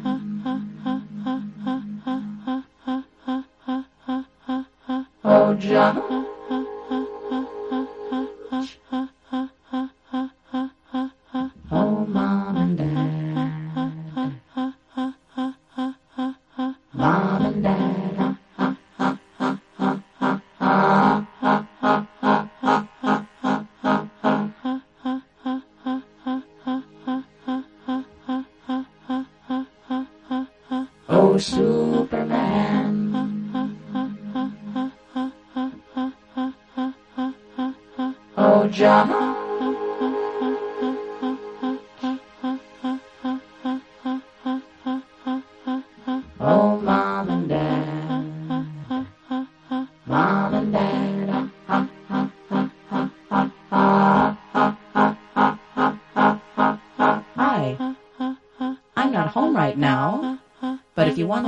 message. Huh?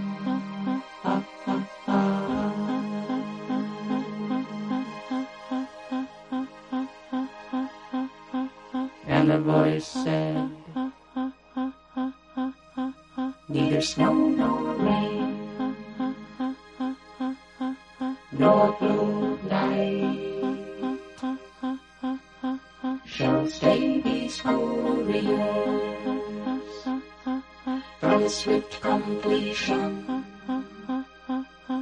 of their appointed round.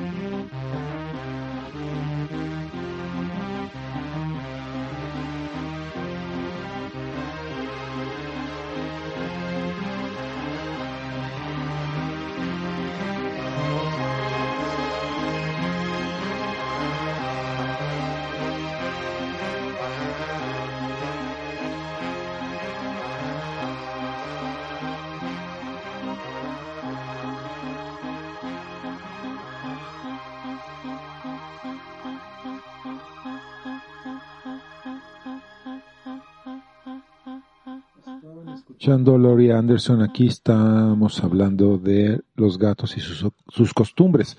Tengo esta efeméride, creo que hace dos o tres días fue avistado un lince en el Ah, desierto sí, de los leones. Vi esa nota muy bonita y pasa el lince precioso. ¿Quieres decir algo, León? tigre está suelto. Hay un tigre suelto en México.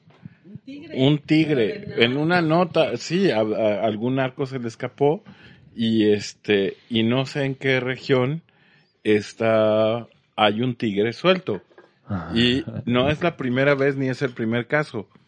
En el Istmo de Tehuantepec, un circo eh, tuvo el muy mal tino de dejar a un león, a un par de leones que se les escaparon de una jaula muy improvisada y eh, los los este los leones nunca fueron capturados y eh, se comieron como unas 50 o algo así eh, va- vacas y por eso sabían que había leones sueltos. Ahora resulta que está, me parece que es por Guanajuato y por alrededores, que es donde está el tigre, que es muy común que se le haya soltado algún arco o lo que sea. También hubo hace poquito un caso en Monterrey, pero no me acuerdo si también en el desierto de los leones había un lugar famoso donde se les había soltado un tigre. Ahora, pero lo del desierto de los Pero este lince no es que se haya escapado, sino es parte de la fauna del Volvió. desierto de los leones. Retomó a mí su me encanta O sea, ese no- nombre porque se me hace las cosas más bizarras del universo. ¿Lince No. o desierto de los leones? Primero es una montaña, o sea, es un bosque, no es desierto. ¿Y dónde están los...? Es así como, a ver, es desierto de los leones porque es de pertenece de los leones o es desierto de que no hay leones aquí? Y hay una desilusión. historia, no ¿Dónde está el desierto? No, no ¿Dónde están los leones? O sea, Sí, e- es, Es como... un desierto de leones, definitivo. Bueno, ¿Sí? ahora que hay linces ya. Ahora que hay- Ahora que los animales están... De no, con eso a no se juega porque a- jugar con, la, con el pensamiento de los animales o lo que hacen y todo es un poco... yo- Ve, por ejemplo, ahora está la gatita que se llama Mentita tirando sillas y cosas así. Nos dieron permiso de utilizar el otro nombre, pero no lo vamos a utilizar. ¿De Mentita? ¿Cuál? Yo, ah. Mentadita. Yo no me sabía ese nombre, pues sí, pues sí, Mentadita. dice uno mentita, dices mentita, como en mentada, como en mentita. Que Pero- de hecho es una voz muy antigua, mentar, ¿no? He sido mentado. He sido mentitado. No, pero luego es un poco como usar una voz vieja y decir mi madre ha sido mentada. No, O me han mentado a mi madre, o más bien no me mientas me la madre. mentaron la madre. O sea, se acaba por hacer muy efectivo y todo acaba por ser muy conceptual. La madre puede ser tu mamá, pero puede ser una idea como más grande que tienes guardada dentro o crees que tienes guardada dentro, ¿no? Es como el monumento a la madre, que que- dices, ¿qué madre es eso, no? A mí cuando me decían, es que no te mienten a la madre, yo decía, ¿por qué no? Si a mí me encanta que mencionen a mi mamá. Nunca pensaba en, en fin, en las cosas que se piensan. Sí, sí, uno es inocente y luego ya deja de serlo, es un problema. No, te dan, te dan el manual, el manual para funcionar en la Matrix y dices, ah, lo que me estás diciendo es esto. Te dan el código, el meme. Los No, memes, sí. No, yo no he visto la última película de, Matrix, pero creo que se trata de memes. No estoy seguro. Yo tampoco la he visto. No sé si verla porque me gustó mucho la primera y la segunda la volví a ver hace poquito con la intención de ver la última y me quedé dormida. Dije, esto no es para mí. Bueno, yo sí vi la Mucho última pelea, de la Matrix. pleito. Hubo gente que se quejó de la película. Yo la vi y dije, pues, ¿qué problema tiene? Sale Keanu y Keanu eh, es un diseñador de, de juegos de video. Y ahí lleva tres juegos de video que son la Matrix 1, la Matrix 2 y la Matrix 3. Y digo, ah, mira, la, la señora Wachowski está como metida en el rollo de la cifra y la descifra. Y eh, en lugar de Mr. Anderson, bueno, no se llama así, es el que dice Mr. Anderson. El policía Mr. este sale un cómico, sale un cómico que es el, el psiquiatra de Keanu, que Keanu dice, es que sueño cosas raras, y el psiquiatra le dice, ¿qué sueñas? No creo que sueñes eso, sino esto, ¿no? Los- le hace gaslighting Eh, o sea, a lo largo de la sabe película. más de lo que Yo, yo me divertí muchísimo, o sea, pues, es una película palomera, o sea, no hay profundidad, no hay.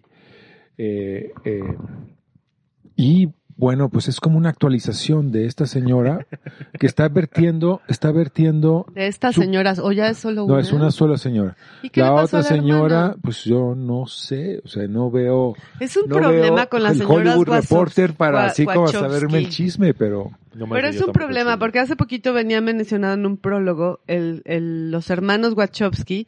Dice, pero son hermanas. Y entonces ya me di cuenta que habían sido hermanos, pero en el momento en el que lo escribí, se, se vuelve muy complicado. Y bueno, para, para retomando desde donde, y- donde empezamos, el soundtrack original de la película Tron fue compuesto por Wendy Carlos. Ajá. textos. Sí. Fue su, primer, su aparición en sociedad como. Wendy ¿Y Carlos. fue muy bueno o no?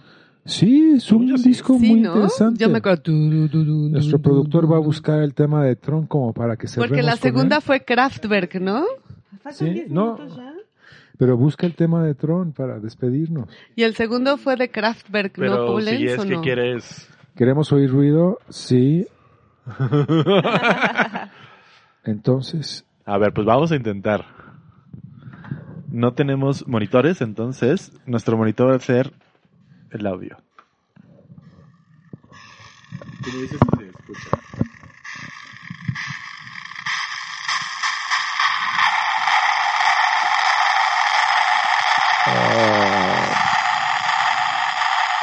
¿Dónde está mi Keanu? Keanu, ¿eres tú? ¿Dónde está mi Keanu?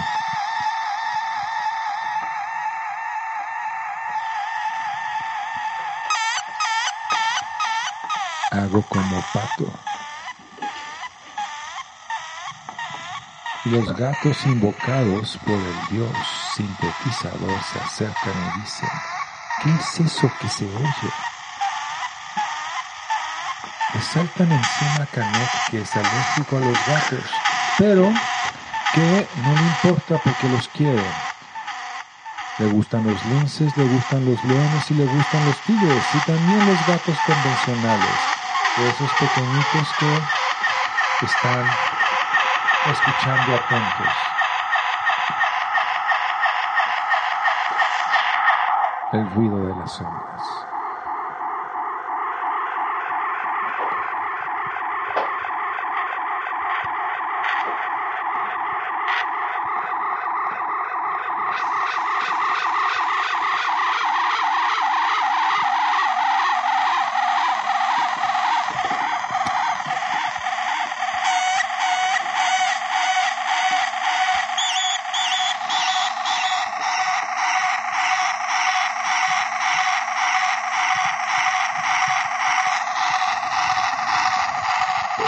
Patito se cuacua. Patito se cuacua. Patito hace momo. Así hacen los gatos, hacen momo. Como hacen los perros. Los perros hacen guaguán. Pero a los gatos no les gusta que los perros vengan y les hagan guaguá. ¿Cómo iba lo del cocodrilo? El cocodrilo, ¿cómo va lo del cocodrilo? Déjame encontrarlo.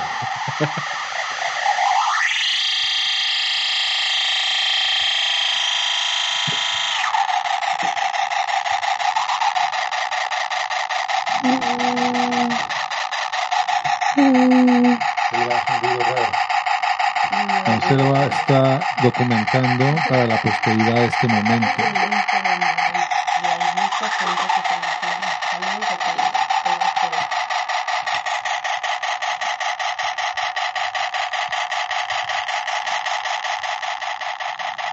Gónada, mónada. No soy la cosa, no soy su extensión, soy lo que pasa durante la cosa o la cosa. Eso que la cosa no guarda, porque lo guardo yo en un lugar que no es sino una ilusión.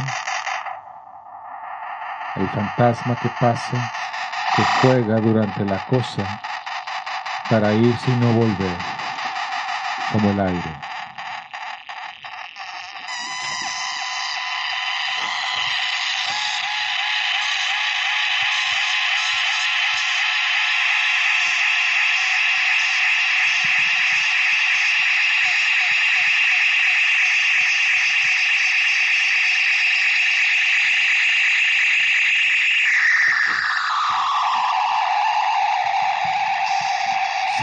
Sensontle, tesontle, pájaro piedra, piedrecita, vuela por los aires. Le dices canario a la piedra, le dices ves a la piedra, si canta el canario lo ves. La piedra no es un canario. Cantaba piedra, ahora está, ahora no está. El canario y la piedra. Ahora lo es, ahora no lo es. El canario, la piedra. ¿Puedes oír las piedras? El don de las piedras. Su dónde es.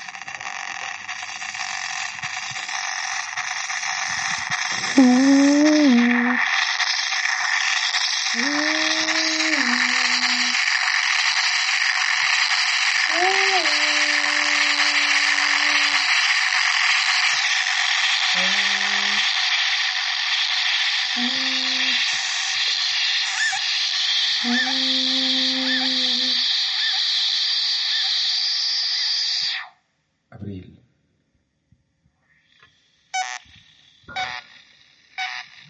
Pocos cocodrilos locos. Pocos cocodrilos locos. Pocos cocodrilos locos. Locos. Pocos. Cocos. Cocos. Pocos cocodrilos locos. Pocos cocodrilos locos. Pocos. Pocos. Locos. Locos cocodrilos pocos. Pocos cocodrilos locos. Pocos, focos, locos, mocos. Pocos cocodrilos locos. Locos cocodrilos pocos. Locos cocodrilos pocos. Pocos cocodrilos. Mocos cocodrilos. Pocos cocodrilos locos.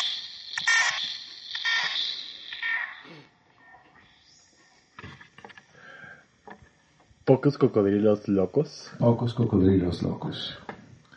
Y bueno, estoy pensando en de los, los cocodrilos, ves estas bocotas que tienen estos hocicos y estas fosas nasales y dije los mocos de los cocodrilos. Mocos prehistóricos de cocodrilos. Sí, sí, debe ser un riesgo esto de tratar de sonarle las narices a un cocodrilo. Suénale la nariz al cocodrilo. Nuevo poemario de Ricardo Pollens. Suena como... Además es como un manual, ¿no? Entonces Suena es como, como- las como- diferentes formas de sonarle. Sí, suena como, poe- como poema de, gigante. de González Martínez. Tuércele el cuello al, Suénale la nariz al cocodrilo. el antimodernista Yo usaría González un, Martínez. un mi mente pragmática piensa en un cotonete gigante, muchas vueltas, sacas, tiras todo lo que sea, de- desperdicio en cada cubeta. Sí, pero los cocodrilos pueden entablar una relación como de no me voy a comer a mi limpia mi limpia narices, por ejemplo. Por ejemplo. Sí, O sea, pueden estar Sí, como comen la- bebés y niños, ¿no? Yo pero sí son el- como bastante listos. Sí, son listos, sí. No sé, pero yo me acuerdo el día De todo que, lo vi- que han sobrevivido. Llevan como 250 millones de años en este planeta, o sea, yo cuando estaba chica un día vi a los co- al cocodrilo No tuvieron llorar. que convertirse en pollos como los tiranos.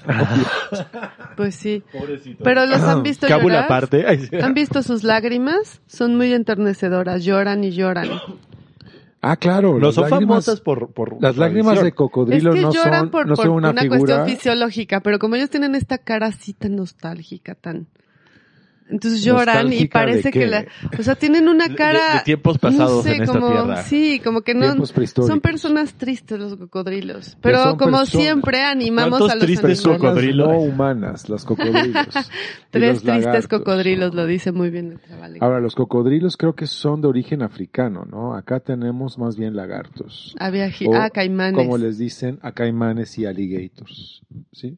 O creo que, Que los son más caimanes- chiquitos, creo, pero no estoy tan seguro. Ay, no sé, en México hay muchísimos cocodrilos. Sí, Vas a cada playa y hay muchísimos cocodrilos.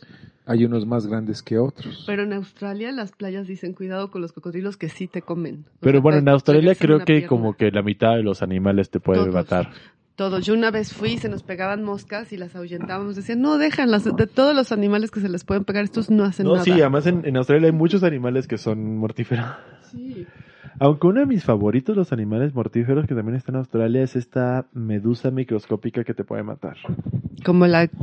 El problema es que es micro, o sea, es No muy, puedes muy darte chiquita. cuenta. No es como que sea una medusa grande. Como la cosa esta que te da el mal de Chagas. Y... uh, no la sé, chinche sí, sí, sí. besucona. La chinche besucona. Saludos a Abel Ibáñez, que está allá en Australia, editor de Air, ¿no? Lleva ya un ratotote Ah, ¿en en serio? Australia. Seguro nos está escuchando. Acaba de sacar saludos. hoy su nuevo sencillo. Si Mm. quieren, escúchenlo en cualquiera de las eh, De su app fa- favorita. medios, eh, medios para poder escuchar música que no sea. Qué un buena era estéreo. Air Magazine. A mí me gustaba mucho. Sí, pues ahora tenemos como una versión virtual. Ahorita han estado subiendo esas fotos características. Nada de como Air. lo análogo, Ricardo. No has entendido nada. Estamos en una librería. Era muy bonita esa, esa revista. Tenía sí, stickers y botones Sí, de Volkswagen y de vodka y no sé qué. Bueno, es que también el problema de esas revistas es como sacar el dinero para hacerlas, pues implica muy que esos caro. anuncios, ¿no? Y él lo hacía muy bien. Él combinaba muy bien esta parte como Y ahora vive en Australia. publici- Y ahora sí, claro. Te digo, todo lo hace bien. Él. Hace, hace, Vamos hace lo que puede. ¿Qué planes tienes para el futuro, Caneca? Ahora que, bueno, ya no hablamos de la exposición que cierra este domingo. El sábado hay un evento. Sí, caigan, va a haber un performance de Diego Olmos que va a desenrollar un texto de ciento y tantos metros en las escaleras del museo Físico. físico. O sea, un, son dos pliegos, bueno, dos rollos de papel de setenta y tantos metros que lee Diego mientras va bajando las Oh, qué escaleras. bonito, hay que ver eso. Eso es a las dos. Después, dos y media va a haber una visita guiada del Círculo de Lectura de Diagramas a la exposición. Después va a tocar Emanuel Vizcaya. Un amigo. Saludos, Emanuel. Ema- Saludos, y Emanuel. después hay una lectura de poesía que está organizando Andrea Muriel y Yoranda Segura. Y eso será a las cuatro. amigas. A las, entonces, después de eso, pues ya un poco cierra la Uy, exposición. suena espectacular todo. Sí, además la lectura va a estar muy, muy, va a estar eh, Rebeca Learsinger, está eh, Citrali, sí, sí. Eh, Saludos, sí, sí, te sí, yo- queremos es la mucho. primera vez que sí, sí va a leer con nosotros, entonces estoy muy, mucho a emo- Sisi. muy, muy emocionado. También va a estar Marta Mega, que creo que también es la primera vez que lee con Saludos, nosotros. Marta, te queremos. Pura gente querida. Ajá, y ah, se me, me está faltando alguien y no quiero de hacer esa persona, entonces... Pues si no saben que, si no, si tienen dudas de quién falta, vaya, porque suena espectacular. Igual en las, ajá, en las redes están. em, creo que los sábados el museo cobra, entonces tienen que mandarnos mensajes si quieren que los pongamos en la lista. También va a estar Isa Rangel y bueno, va a leer eh, Yolanda y Andrea algo. Increíble programa, qué bonito, Canex. Saludos, este. Pues felicidades a Broken English por esta, llegar al Museo Carrillo Gil no es cualquier cosa. Sí, ¿no? no, hemos estado muy felices ahí, la Qué verdad. bueno. Por el tráfico, dices, y por tener que subir También eso. está muy lejos. Eh, eh, hay, que, hay que tomar prevenciones. No, pero está, fue, es una gran exposición y como eh, es un, es un documento y un paradigma de las formas alternativas de arte imponiéndose a los viejos órdenes. Sí, ya es un paradigma, ¿verdad? Sí, fuimos a pintar memes a un museo, eso estuvo divertido. Es increíble. Sí, me parece fantástico el futuro hoy. El futuro hoy. Y con eso nos vamos ahora, ¿sí? Oh, Canek, Zapata, muchas gracias, por Gracias. estar Pues aquí muchas con nosotros. gracias, Ricardo y Cuando Selva. quieras caernos, aquí Sí, estamos con gusto. ha sido muy divertido estar aquí. Los viernes echamos relajo. Ah. En la azotea. así que- Gracias por traer este, Pero nos este faltó como, yo creo que tienes que volver a venir porque nos faltó como 459.802 Sí, temas de conversación sí, para desarrollar. ahora sí que más adelante lo vamos a hacer con todo gusto. Pues aquí es tu casa. siempre. Muchas gracias. Gracias, querido. Bueno, este, aquí está León también con nosotros. Hasta luego, buenas noches. Yo soy Selva Hernández. Yo, Ricardo Pollens.